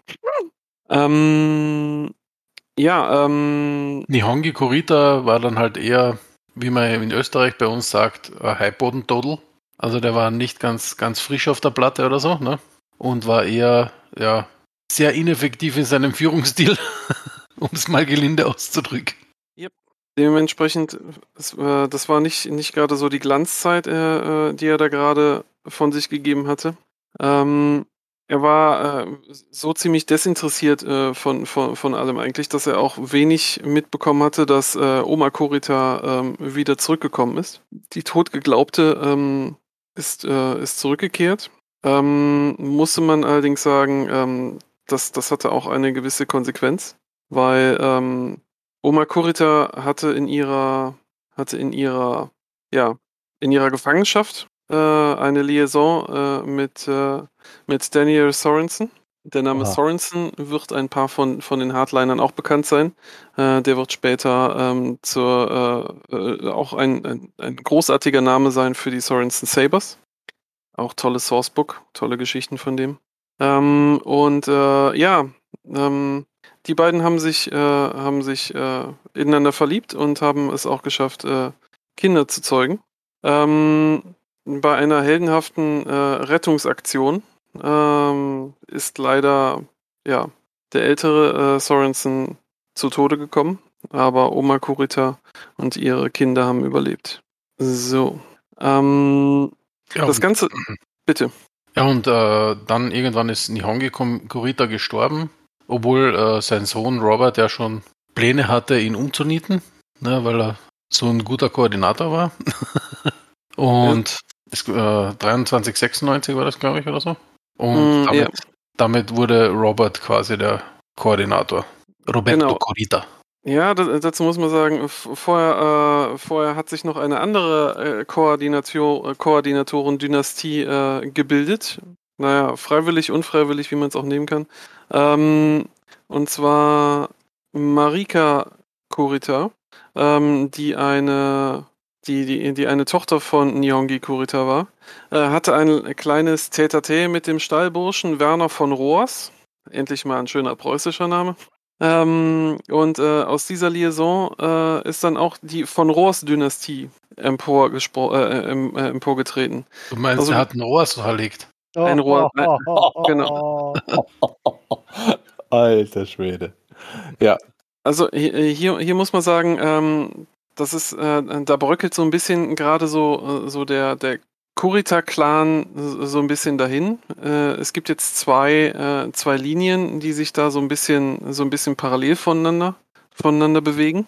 Ähm, da kommen wir jetzt drauf. Also wie gesagt, äh, aus, äh, aus der Liaison, ähm, oder nee, machen mach, mach wir erstmal anders. Ähm, ja, äh, äh, Ich glaube, wichtig ist, dass, dass zu der Zeit wieder Krieg fi- stattfindet. klar. Also wir, wir begeben uns jetzt wieder in diese Age of War, wie man es so schön nennt, ja. Also wo klar, quasi in sowohl terranische Hegemonie als auch die ganzen Staaten drumherum und so weiter sich in massive Kriege verzetteln miteinander, ne? Und äh, Robert Kurita hat, hat sich halt gedacht, ne, das ist eine coole Sache, ne, weil irgendwie müssen wir den Kahn wieder aus dem Dreck führen und was ist besser als Kriegsindustrie, ne? Das belebt die Wirtschaft, so nach dem Motto Genau. äh, und hat gesagt, na, lyrianisches Commonwealth, eine Scheißgegend, die greifen wir an. Die können eh nichts. Genau, die können eh nichts. Putzen wir sie weg. War zu dem, zum dem Zeitpunkt, früher haben wir ja darüber diskutiert, aber zu dem Zeitpunkt nicht mehr die allerbeste Idee. Ja, dazu muss man sagen, äh, da ist so eine kleine Fußnote, ist noch, äh, ist, ist zu dieser Zeit zum Beispiel gemacht worden und die in die berühmt-berüchtigten Ares-Konventionen sind zu der Zeit ähm, verfasst worden. Naja, Äh, um- Konvention, das ist mehr so Orientierungshilfen. Ja, ich, also man muss jetzt dazu sagen, also entweder es ist ein, äh, äh, es ist eine Anleitung gewesen, was man machen sollte, oder was man Kann. besser nicht machen sollte. Kann, ist- was man machen kann. So, Genau. Weil ich meine, so, so, so ein Nuklearsprengkopf, der wird halt auch nicht besser über die Jahrzehnte. Nein, nein, nein. Das, ist so, das sind ja auch Investitionen, die muss man dann auch Ja, immer der mal. zerfällt ja auch einfach. Ja, Genau. Zack, ist er weg. zack, Auch blöd. Genau. Naja, ähm, zu dieser Zeit, ähm, die Ares-Konvention, Die Ares-Konvention hat er unterschrieben, der Robert Kurita, oder? ja, ja, die, die, die hat er unterschrieben. Äh, gleichzeitig zu den Ares-Konventionen, oder äh, eigentlich gesehen äh, ein bisschen später, ähm, war dann auch äh, der König des Schlachtfelds äh, betritt dasselbige. Unser aller, äh, unser allerliebster Battle-Mac erwacht das Licht der. Zeit. Genau. Aber da passiert ja vorher noch was, oder? Erzähl. Ja, also 24, 21. Äh, Roberto Curita, sorry, ich muss immer Roberto Curita sagen, ich Mhm. finde das so witzig, ähm, hat sich da halt in den Krieg irgendwie verloren, ja, und war halt immer sehr offensiv, ja, bei dem, was er so getrieben hat. Ähm, und aus der Liaison von den von Roas ergab sich ja die, der Nihongi von Roas, ich wollte schon Mhm. Kurita sagen, und äh, Nihongi von Roas ähm, hat sich halt gedacht, 24, 21, naja, der Kurita, den bringen wir um die Ecke, ne? Und Mhm. hat, hat halt Robert Kurita äh, um die Ecke gebracht und hat halt bekannt gegeben, dass er quasi aus der Liaison mit äh, Marika und so weiter entstanden ist, ne? Und äh, wurde deshalb quasi als einziger, in- also im Prinzip war es ein Coup d'etat, ne? Äh, zum Koordinator des Draconis-Kombinats. Mhm. Und da, da beginnt quasi die von Rohr-Dynastie oder von Rohrs-Dynastie, die dann auch bis, bis 2461 äh, andauert, auch wo, wo dann eben unsere geliebten Battlemechs ins Spiel kommen. Interessanterweise, ähm, äh, Nihongi äh, von Roas, ähm, äh, als, er die, als er die Macht ergriffen hat, äh, hat er die Kuritas äh, ins Exil geschickt. Das heißt, nicht in guter äh, Kurita-Tradition wurde einfach alles, äh, was zu dieser Familiensippe inklusive direkte Nachbarschaft ausgelöscht, um auf jeden Fall den Keim zu ersticken, sondern er war so leichtherzig und hat einfach mal einfach mal das ganze äh, das ganze Unheil, was er so hatte, hat er mal äh, so weit wie möglich verbannt. Und hat sogar ein paar da gelassen, die gesagt haben, nee, von Rohrs, hey, du bist, du bist ja quasi ein Kurita. Genau, genau, weil irgendwie musste man ja schon den Schein erwecken. Interessanterweise, äh, wenn man wenn man dann äh, äh, dann über über über die über diese Zusammenkünfte dann äh, spricht, äh, die die Leute außerhalb des Draconis-Kombinats redeten immer noch von den Kuritas, obwohl es formell halt jetzt das Haus von Rohrs ist, was da was da gegründet worden ist. Ja, äh, wie gesagt, das, ist, das war zu der Zeit, wo halt auch äh, die Mechs aufge, aufgekommen sind. Ähm, die Mechs in der Terranischen Allianz, namentlich der Meki, äh, waren der erste, der, der davon gestapft ist. Ähm, sowas brauchte natürlich jeder. Äh, deswegen auf kurz oder lang äh, hat sich jedes Haus dann diese Daten beschafft, um, äh, um auch selbst Mechs zu bauen. Und äh, es hat sich natürlich äh, die von Rohrs-Dynastie sich nicht nehmen lassen, ähm, auch einen Mac zu, äh, äh, zu produzieren und in ihrem Namen herstellen zu lassen, der auch von Rohrs heißt und echt schlimm ist. Könnt ihr alle mal nachgucken. Das ist, glaube ich, ein 60-Tonner. Äh, Mhm. PPC, Flamer und L LRM 10. Ja. Ja, aber die ganz frühen Battlemax waren alle ein bisschen komisch. Mhm. Aber davon Rohrs hat doch eins extrem cool gemacht. Also im Prinzip viele Dinge, die wir heute quasi in Draconis Kombinat als äh, selbstverständlich annehmen. Nämlich äh, der liebe Nihongi hat ja die DCMS gegründet, also die Draconis Combined Mustard Soldiery Mhm. mit ihren Battlemechs, äh, später dann äh, Regimentern. Am Anfang war es ein paar Battlemechs. ähm, und äh, er hat ja auch die äh, fünf Säulen eingeführt. Das heißt also die, die Five Pillars, äh, die die, äh, die, die, äh, die, die Gesellschaft im Draconis-Kombinat bilden, das beruft sich auf, auf das, was er halt mal niedergeschrieben hat. Wurde allerdings dann später halt, ich glaube, es war knapp 200 Jahre später, dann nochmal etwas verfeinert und noch mit mehr japanischem in, äh, ähm, Einfluss dann halt nochmal.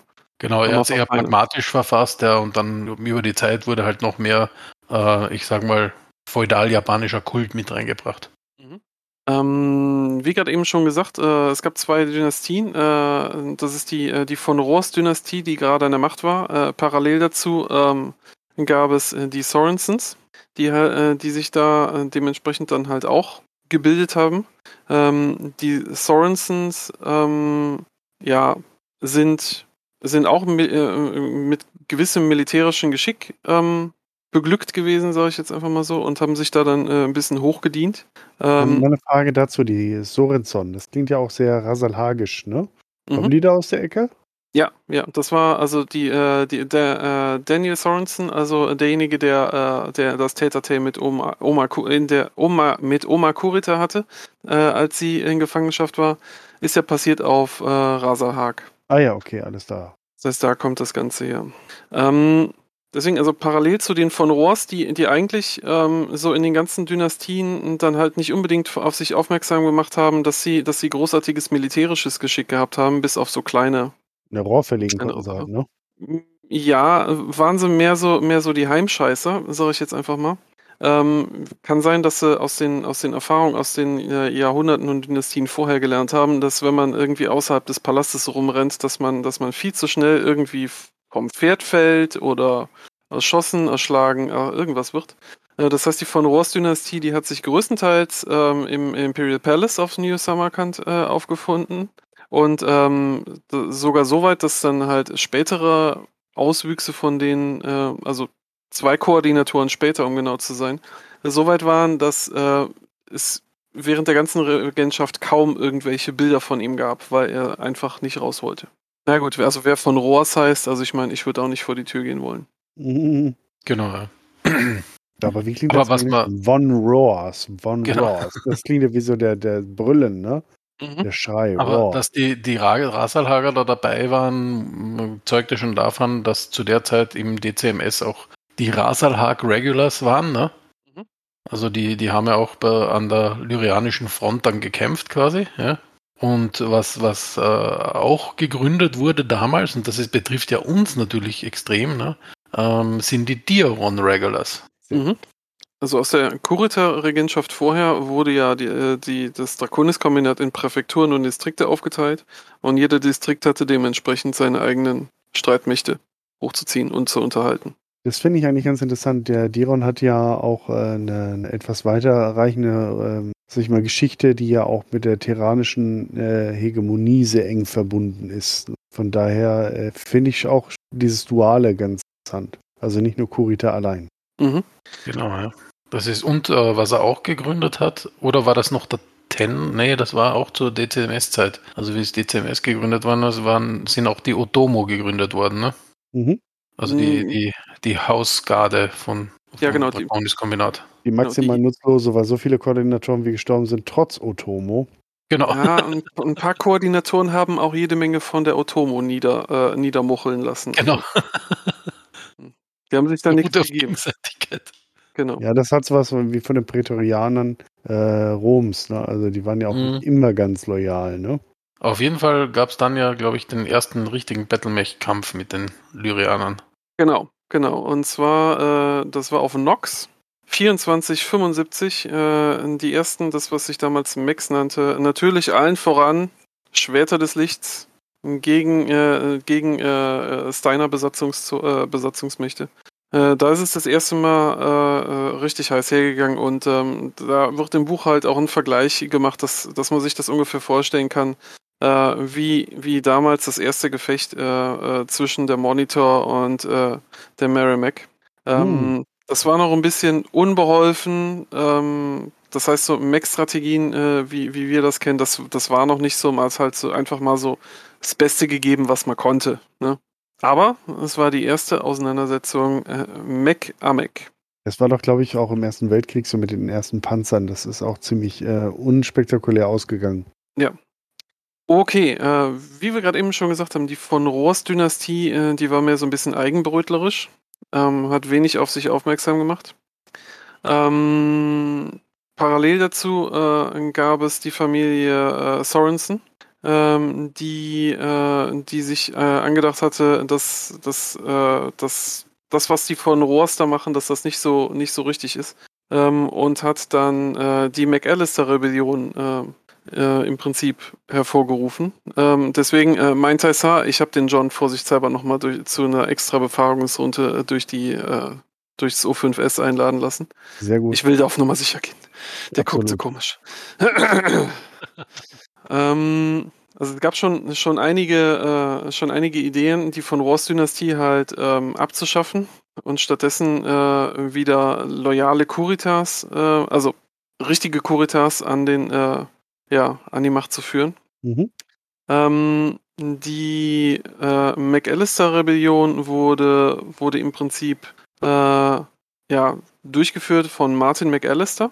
Ähm, Martin McAllister ähm, hat ja, Captain von der Otomo, ne?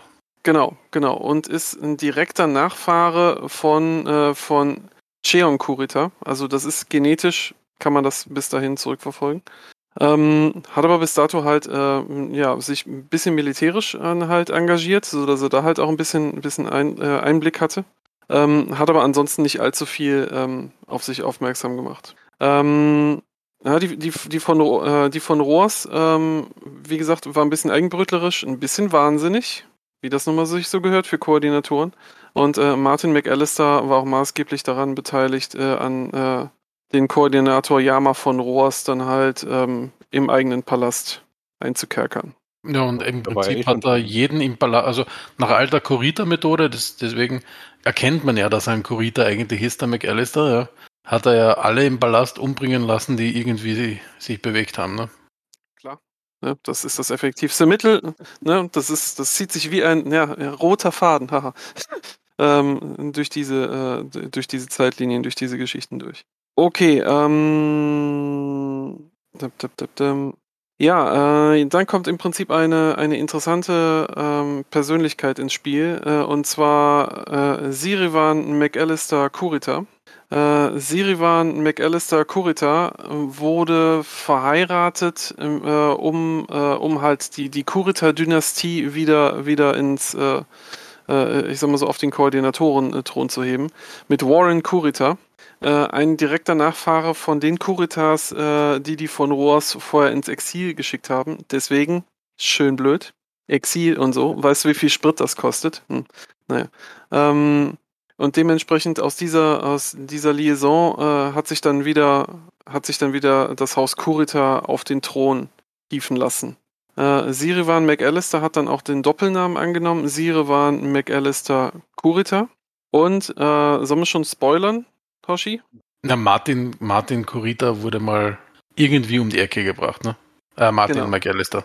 Ja, das passiert hat. Genau. Und dann, Man weiß es nicht warum. Genau, und äh, dann die große Frage. Sirivan McAllister Kurita wurde äh, auch die erste Koordinatorin des Hauses äh, des, des Draconis-Kombinats. Das ist ein- Uhu. Das ist ein Novum für, für das Haus Kurita. Also ich meine, es ist nicht so, dass das Haus Kurita die Frauen nicht mag. Also ich meine, die können tolle Zere- Teezeremonien machen, die können Uniformen bügeln, die können ein bisschen Kabuki machen, ne? Das ist alles super schön. Äh, aber ähm, so fürs, fürs Herrschen und so und für alles, äh, für alles andere, das ist eigentlich in, in der, in der äh, Draconis-Kombinat-Gesellschaft eigentlich nichts, was, was, äh, was Frauen da verloren hätten. Aber sie wurde eingesetzt nicht als wirkliche Koordinatorin, sondern als Regent-Koordinatorin, Genau, bis, weil man muss, bis, bis ein männlicher Nachfolger gefunden werden kann. genau. Das war äh, im Prinzip so, ein- so ein kleiner Genie, Geniestreich, weil äh, die, die Militärs haben sich strikt geweigert, äh, Sirivan McAllister anzuerkennen und somit war halt so ein kleiner Olivenzweig halt gereicht, damit man halt alle Parteien an der Stelle wieder sie war ja fruchtbar. Genau, genau. Deswegen, also Warren Kurita und Sirivan McAllister zeugten Hehiro Kurita. Damit war dann wieder ein reinrassiger Kurita in Anführungsstrichen geboren. Und Und ich glaube schon bei seiner Geburt hat Warren Corita gesagt, das ist der nächste Koordinator. ja, ich glaube, äh, Warren Kurita war der, war derjenige, der nur kurz gelebt hat, richtig? Genau, ja. Ja, deswegen ist es, äh, Warren Kurita äh, war ein nettes Kindchen, hat es leider nicht so, nicht so lange gehabt und in Ermangelung von, von weiteren Talenten hat man vorsichtshalber sich nochmal auf, auf alte Werte befunden. Ähm, und äh, dann ist Sirivan äh, Kurita wieder zur Koordinatorin geworden. Mhm. Ich weiß, ich springe jetzt gerade so ein bisschen, aber ähm, nee, passt ja. ja, ähm, Hiro Kurita hatte, äh, hatte noch, äh, noch einige andere Kinder, ähm, die, die alle in der, in der Linie nicht so besonders, nicht so besonders weit vorangeschritten sind. Ähm, da war eigentlich nur äh, Leonard Kurita, der sich weiter hervorgetan hatte, um halt das, äh, äh, äh, er ist dann auch Koordinator geworden, richtig, Hoshi? Ja, aber Hihiro Kurita hat eines noch gemacht in seiner Regentschaft. Und zwar ähm, hat er als letzter, letztes Haus der inneren Sphäre ist er der Sternenliga beigetreten. Stimmt. Und Das hat war- quasi das, das, das Treaty of Vega ge- äh, unterschrieben, äh, 2569. Genau. Das war äh, äh, äh, Cameron hatte äh, im Vorfeld das Ganze ähm, ja schon sch- schon proklamiert. Äh, die ersten, die unterzeichnet hatten, äh, war äh, die Konföderation Capella und die Liga Freier Welten, ähm, mit denen äh, sie vorher einen Nicht-Angriffspakt geschlossen hatten. Und äh, ja, dann kam es im Prinzip zur ja zum eher zum äh, Bilden äh, zur Bildung des ersten Star League. Genau.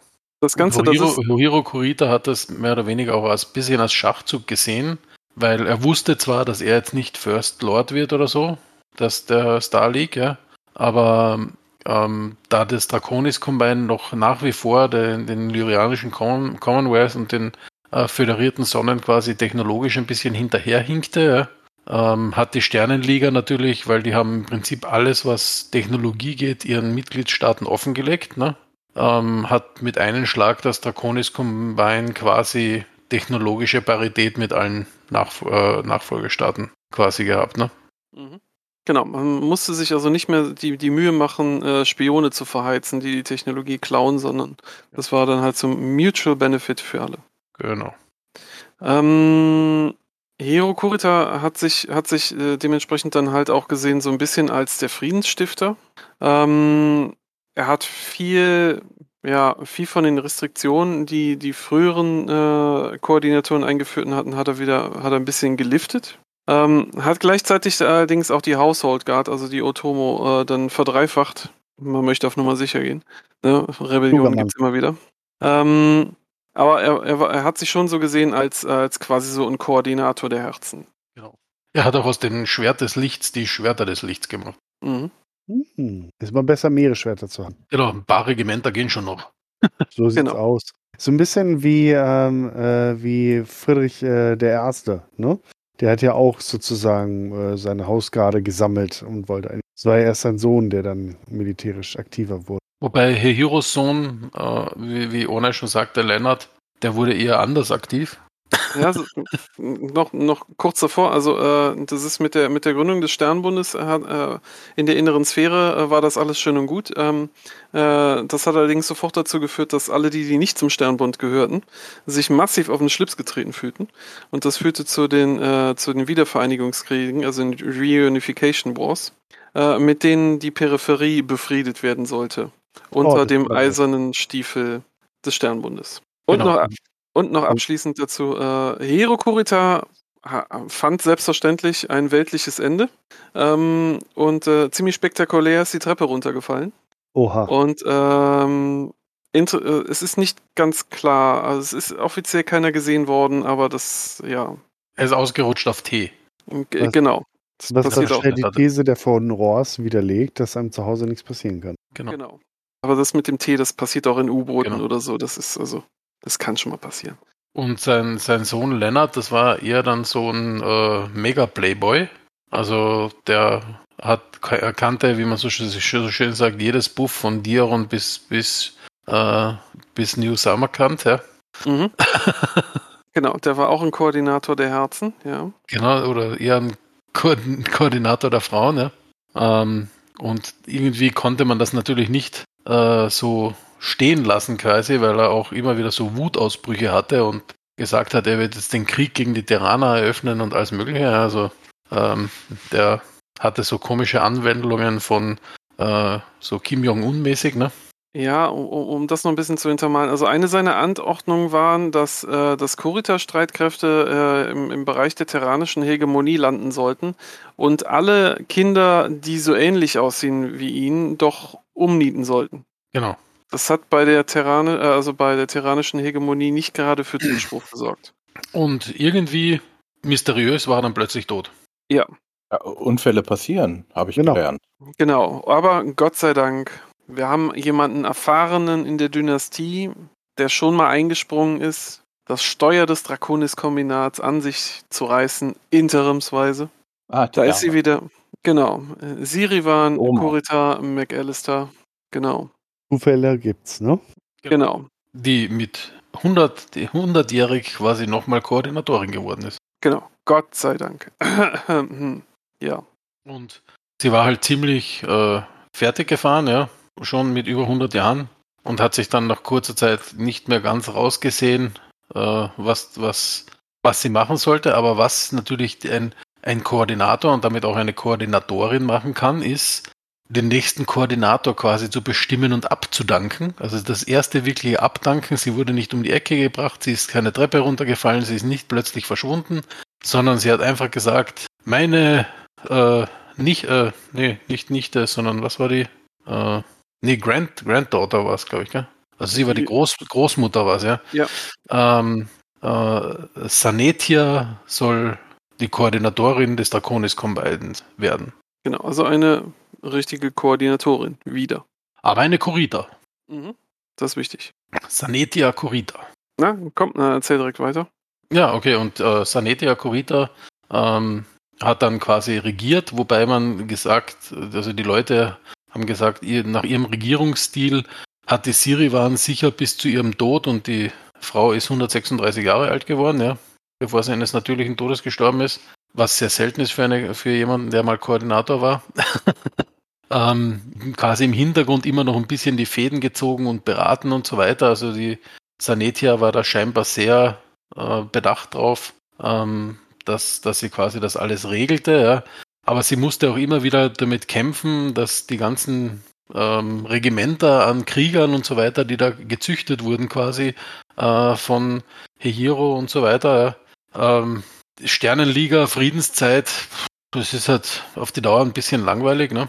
Also das, das, das, das äh, ist halt sehr, ja, dauert eine Zeit, bis das immer so was da ist, ne? Und die ähm, des, die, der DCMS äh, gehören dann halt auch als Part der Star League Defense Forces, haben dann halt angefangen, äh, ähm, ja, halt so innen auch ein bisschen Duelle zu machen und alles Mögliche.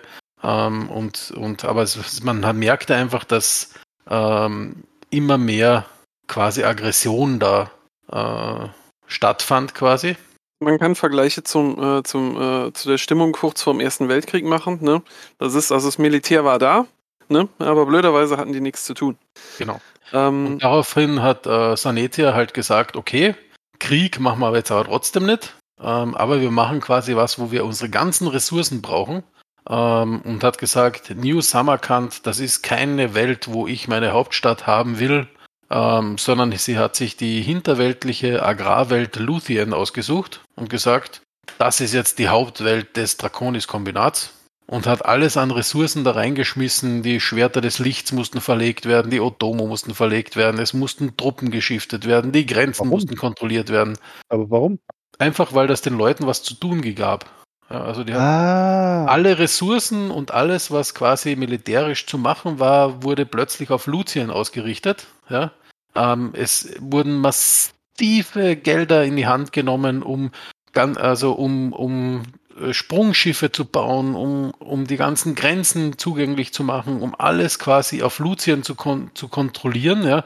Luzien liegt ja, wie wir wissen, wenn man sich die Sternenkarte an, anschaut, auch mitten quasi im Draconis-Kombinat, was eigentlich, wenn man es jetzt so sieht, logisch wäre. Aber im Prinzip mussten ja alle Routen jetzt plötzlich nach Luzien führen. Die ganze Verteidigung musste rund um das auf, um das Ball, neue Ballungszentrum aufgebaut wurden, werden. Ja. Ähm, alles musste quasi verlegt werden, die, die Regimenter mussten verlegt werden, ähm, der Diaron District musste gestärkt werden, also alle diese Truppen, die es dann quasi äh, gab, ja, also die, die mussten massiv, massiv verstärkt werden. Also es kam zu Gründen, Gründungen von den Benjamin Regulars, die Best Regulars, äh, die Isanagi Warriors, ähm, also all diese Re- Regimenter der DCMS, die man dann kennt, ja, ähm, die wurden quasi alle aus der Taufe gehoben und mussten quasi in neue Gebiete verschifft werden, mussten mit Mechs ausgerüstet werden. Also da, Die, die auch- brauchten was zu tun. Genau. Genau. Und weil da halt so einfach auch so viel Geld reingeschmissen wurde, kam es zum vollen ökonomischen Boom des ganzen Draconis-Kombinats. Ja, Was aber ist auch, bei einem ökonomischen Boom? Alle Leute, die davon profitieren, sind plötzlich superglücklich, ne? das, das Mhm. war aber auch mehr so, äh, um, um sich halt auf, äh, auf eine rein Kurita äh, ähm, äh, Aufgabe zu konzentrieren. Äh, mit, dem, äh, mit der Gründung des Sternbundes äh, und dementsprechend auch mit den, mit den äh, Handelsallianzen, die dann geschlossen worden sind, war plötzlich mh, das Draconis-Kombinat einer interstellaren Wirtschaft ausgesetzt. Ähm, für manche war das, war das gut, für manche wiederum auch nicht. Und die äh, äh, Drakonier waren dieser ganzen Sache mehr konservativ entgegengestellt und ähm, wo, haben sich da jetzt nicht unbedingt massiv dran beteiligt. Und gerade halt auch da dann halt, äh, äh, so, nochmal so das, wie, wie Hoshi das schon gesagt hatte, äh, sich auf sich, äh, auf, auf sich zu beziehen und so eine, so eine, so eine nationale Aufgabe daraus zu machen, wurde das gemacht. Rein strategisch gesehen, muss man auch sagen, war das äh, definitiv äh, eine der besseren Entscheidungen, äh, die Hauptwelt von New Samarkand nach Luthien zu verlegen, weil New Samarkand sehr, sehr nah, und zwar nur zwei Sprünge weit entfernt ist von der Grenze zu den Federated Suns. Ja, dann ergibt das Sinn. Obwohl man hätte natürlich alternativ um so einen riesen Baudings einfach auch mal ähm, die Federated Suns angreifen, so mal eben über die Grenze nach Polen machen. quasi, Ja, ne? aber dann, Ja. Dann, haben wir, dann haben wir da dieses Weltkriegsszenario, weil dann kommt irgend so einer um die Ecke und sagt, ja, aber hier in dem Bündnis steht jetzt drin, jetzt bist du mit uns Genau. auch im Und, Krieg. und, und die, die Sternenliga abschaffen wollte sie jetzt auch nicht so auf die Schnelle, ne? weil das waren ja alles Friede, Freude, Eierkuchen. Was sie aber schon gemacht hat, sie hat immer gemerkt, dass jetzt kommt immer mehr Druck, ja, und damit, damit sie, also die war wirklich taktisch extrem intelligent, ja, ähm, und damit sie quasi noch ein Zeichen setzt, also bevor noch die Hauptstadt auf Luzien fertig war, ähm, hat sie abgedankt, 2620, an Urisen Kunita, Kurita, Mhm. also Urisen Kurita der Zweite, ja, Genau. also nicht der vorige, Horizon, der, der war, ja. genau. Horizon, ne? Genau, okay. den, den viele quasi eben so in, in einem Dings sahen wie sein Namensvorgänger, ja, ähm, der angeblich auch ähnlich ausgeschaut hat, aber wahrscheinlich Blödsinn, aber zumindest hat man hat es halt quasi in den Medien im Draconis-Kombinat so dargestellt, ja, das ist quasi der geistige äh, wie Reinkarnation von Urisen, ja.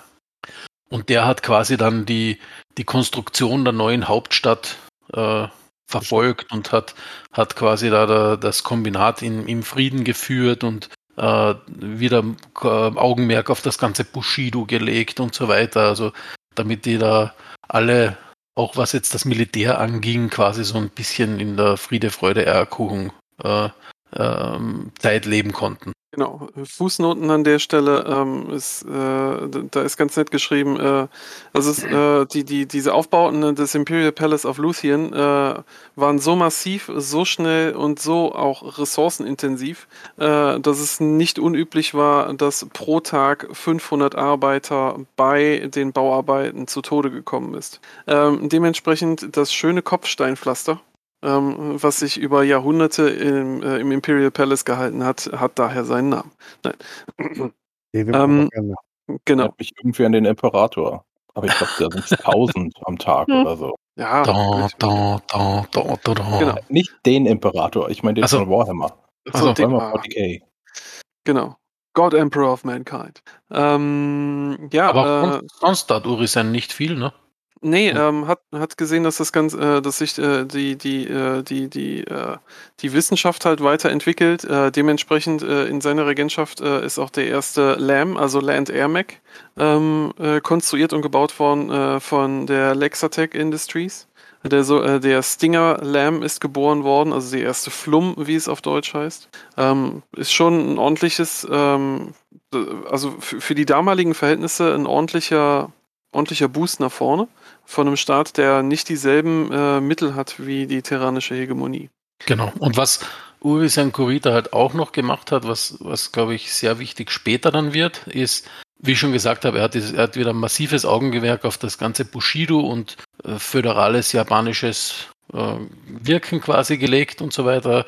Wieder Familien, Samurai, Bushido zwischen den Kämpfern und so weiter. Also das war sein Ding. Aber natürlich gab es auch Leute, denen das nicht so gefallen hat. Ja? Und deswegen hat er die Stasi gegründet. Äh, sorry, nicht die Stasi, sondern die ISF. Mhm. Die interne Sicherheitsagentur, dein Freund und Helfer. Genau, die interne Sicherheitsagentur, die sich äh, darum kümmerte, ähm, um quasi sein Gedankengut zu transportieren und Leute, die quasi nicht dem Gedankengut angehörten, äh, nicht zu transportieren. mhm. Also die, die gleich, äh, also dass, dass, dass dieser große Staatenbund äh, quasi eingenordet ist. Ne? Das ist ganz wichtig an der genau. Stelle, weil das, das Reich, das war ist größer geworden, denen ist langweilig geworden und dementsprechend muss man da die Kontrolle aufbauen. Genau, ja. Und er hat auch sehr viel für die für die äh, Ökonomie getan. Also äh, ähm, er hat sehr, sehr, sage ich, die Volkswirtschaft massiv angekurbelt, aber immer eher, sage ich mal, aufgrund von, ich nenne es mal quasi Sklavenarbeit, ja weil er halt die, die Gruft bewusst zwischen den noblen Häusern und den Commoner ja, äh, vergrößert hat. Ja. Also das gemeine Volk quasi hat zu arbeiten und die Samurais haben zu regieren und Kriege zu führen. Mhm. Was ja auch richtig ist, ne? Ja, absolut. Bin ich auch dafür. Genau. Dementsprechend äh, dieser großartige Koordinator, by the way, ich glaube, äh, äh, später, ein späteres Kriegsschiff äh, wird auch nach ihm benannt, Urisen, äh, Urisen II. Ähm, 3059 war das, glaube ich. Ähm, findet äh, äh, entsprechend eine Samurai-Reise eigentlich ein sehr schmähvolles Ende bei einem simplen und einfachen Verkehrsunfall nach, neun, äh, nach 19 Jahren Regentschaft und wurde gefolgt von Takiro Kurita.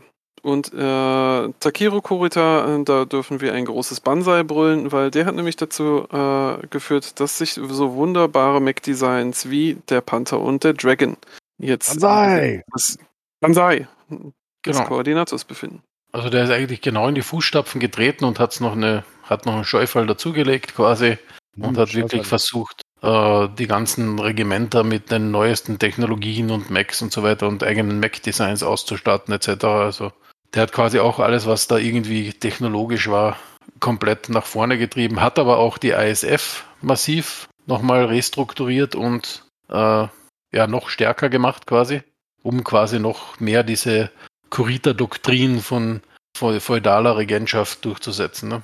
Mhm. Ähm, um da nochmal ein bisschen äh, drauf einzugehen, ähm, äh, das heißt also, äh, dieses, dieses Samurai-Bewusstsein hat sich da dann halt manifestiert. Ähm, das heißt also, die äh, ehrbare Krieger äh, wurden dann dementsprechend dann halt wenn, äh, als Champions bezeichnet. Ähm, und äh, wenn, äh, wenn die halt dementsprechend sich im, im eher im ehrvollen Kampf halt bewiesen haben, ähm, haben sie auch die Ehre bekommen, dass halt ihre Dojos oder ihre Schulen gegründet haben.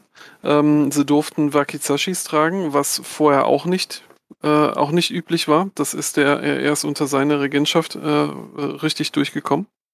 Und gerade auf diesem Hoch, wo sich, wo sich quasi diese, diese ganze drakonische äh, Gesellschaft her mehr in dieses, äh, in dieses japanische äh, wieder zurückgeführt hat und, äh, und diese, diese Samurais mit der feudalen Struktur halt wieder eingeführt haben, kam da sowas ein blödes Edikt von Michael Cameron äh, in 2650, äh, der dann gesagt hatte, "Hm, ja, also wir haben eigentlich zu viel Militär, wir rüsten jetzt alle mal ab. Das war blöd. Was war das denn eine blöde Idee? Haben wir die ganzen Chemics gebaut, ne? Jeder ist glücklich und kommt der. Genau. Ähm, das heißt, äh, wir hatten da jede Menge qualifizierte Soldaten, Mech-Krieger, äh, die, denen es langweilig wurde und äh, die dazu geführt haben, dass, äh, dass sich die äh, dass sich viele von diesen, von diesen jetzt arbeitslosen Soldaten aufgemacht haben und haben halt versucht, halt ihre Ehre dann halt im Kampf woanders zu finden. Ähm, das heißt also, die sind kreuz und quer äh, durchs Draconis-Kombinat und darüber hinaus ähm, äh, gewandert und haben dementsprechend ihresgleichen gesucht. Was auch dazu geführt hat, dass sich einige Krieger des Hauses Kuritas vor, vor Sternbundfestungen äh, vorgefunden haben und äh, auf einen ehrenwahr, eh- ehrenvollen Zweikampf gepocht haben zw äh, zwischen dem Besten, was die Starleague aufzubieten hatte. Die Win-to-Loss-Ratio äh, sagte 157 Gewinne für Haus Kurita zu 152 äh, Gewinne der regulären Armee der terranischen Hegemonie. Das ist jetzt nicht so überzeugend. Das ist ja ziemlich on par, ne? Genau, hat allerdings dazu geführt, dass äh, die, terranische Hegemonie nochmal äh, ihr Trainingsprogramm äh, überarbeitet hat, um äh, dieses Niveau dementsprechend noch mehr anzugleichen bzw. zu übertreffen. Genau. Federführend dabei General Alexander Kerensky. Mhm, Ah, soweit sind wir. Mhm. genau, weil diese Zeit, die kommt nämlich jetzt. Und da könnten wir jetzt, glaube ich, einen Cut machen von Part 1, oder? Genau. Wir sind quasi so auf dem, auf dem Hochpunkt, äh, Hochpunkt der, äh, der Geschichte des Sternbundes angekommen. Und weil und da noch schnuckelige mindestens 250 Jahre vor uns liegen, würde ich sagen, machen wir dann an der Stelle eine Pause und bereden den, der, den zweiten Teil dann halt das nächste Mal. Das ist übrigens eine witzige Parallele. Darf ich kurz mal so was zu diesen, diesen äh, Trainingsdefiziten erzählen? Ich habe Ja. ja. dieses äh, Buch hier Naval Blunders und da wird auch davon berichtet, dass äh, Ende des 19. Jahrhunderts die britische Marine in einem, oder die Royal Navy in einem desolaten Zustand war, äh, dass wenig Übungen stattfanden, weil die Offiziere und Kapitäne der Schiffe äh, für die Wartung finanziell auch selber Verantwortung waren. Das heißt, äh, dass das Schiff ordentlich halt auch lackiert sein musste. Und es war sozusagen, wer kein schönes, sauberes Schiff hatte, hatte wenig Chancen auf Beförderung. Mhm. So hatte man sich dann eher die Trainings gespart, weil Trainings kosten Geld und verschmutzen das Schiff, was dann wiederum mehr Geld für die Instandhaltung dann halt bedeutet. Die, der Zustand der Royal Navy war so desolat, dass sie irgendwie mal, ich glaube, an der afrikanischen Küste eine Beschießung von einem Küstenfort hatten und die Treffergenauigkeit lag irgendwie bei, keine Ahnung, wenigen Prozent. Ich meine, wir Mhm. sprechen hier von einem statischen Ziel, ne? Das du Mhm. beschießt. Und das wurde als Erfolg gewertet.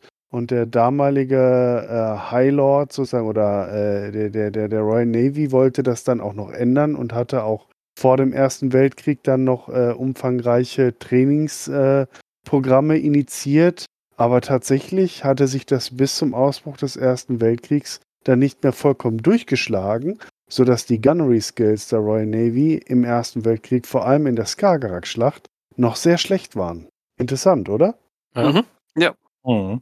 Also wieder auch eine Parallele, äh, eine mögliche, wo sie sich haben beim Battletech vielleicht von der Realität haben inspirieren lassen.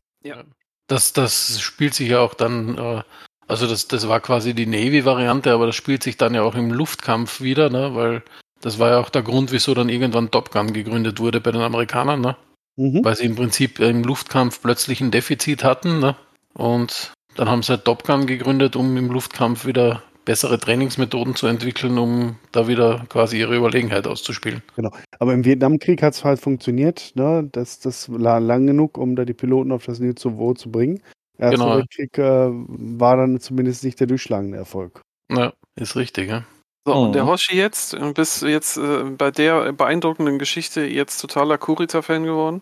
Ich bin sowieso totaler Kurita-Fan, oder? Ne, ich meinte Hoshi. Äh, Den Quatsch, I- der, der, Icke. der, den Icke. Nee, du hast den Hoshi gemeint, ne? Ja, Ja, du hast jetzt zweimal Hoshi gesagt. ah, ja, guten Morgen. Ja, ich, Ja. ich sehe ich, ich seh Hoshi, Hoshis Bild und meinte allerdings Icke. Ja, deswegen ist Ja, gut, wenn wir jetzt eine Pause machen. Ja, me- mein Bild wird jetzt auch ein bisschen dunkel, stelle ich gerade fest, weil es ist jetzt schon mitten in der Nacht und wir sind jetzt schon wieder äh, zwei Stunden dabei. Das heißt, etwas äh, länger als gedacht. Ich bin jetzt gerade am überlegen, ob wir vielleicht das Vorgeplänkel einfach als Extra-Episode machen, weil es auch eine halbe Stunde ist und dann die Geschichte hinten dran. Wenn jetzt keine Einwände kommen, denke ich, dass ich das einfach teilen werde. Also ich veröffentliche beide kurz nacheinander, aber dann hat man das ein bisschen äh, kompakter, nicht so lang. Ja, kannst machen, ne? Wie du magst. Ich jetzt auch zusammengelassen, aber mir ist das wurscht am Ende. Oh, okay. Also, ähm, ihr da draußen werdet es wissen. Auf Wir jeden Fall haben, überraschen. drin haben. Don't miss the next thrilling episode of House Kurita. Hi. Ja, damit wünsche ich euch noch einen schönen Tag, schönen Abend, schönen Moin und bis zum nächsten Mal. Tschö. Ciao. Winke, winke. Inspection successful. Well, everybody, this podcast has been terminated. But rest assured, the Battletech podcast will be back. Shutting down.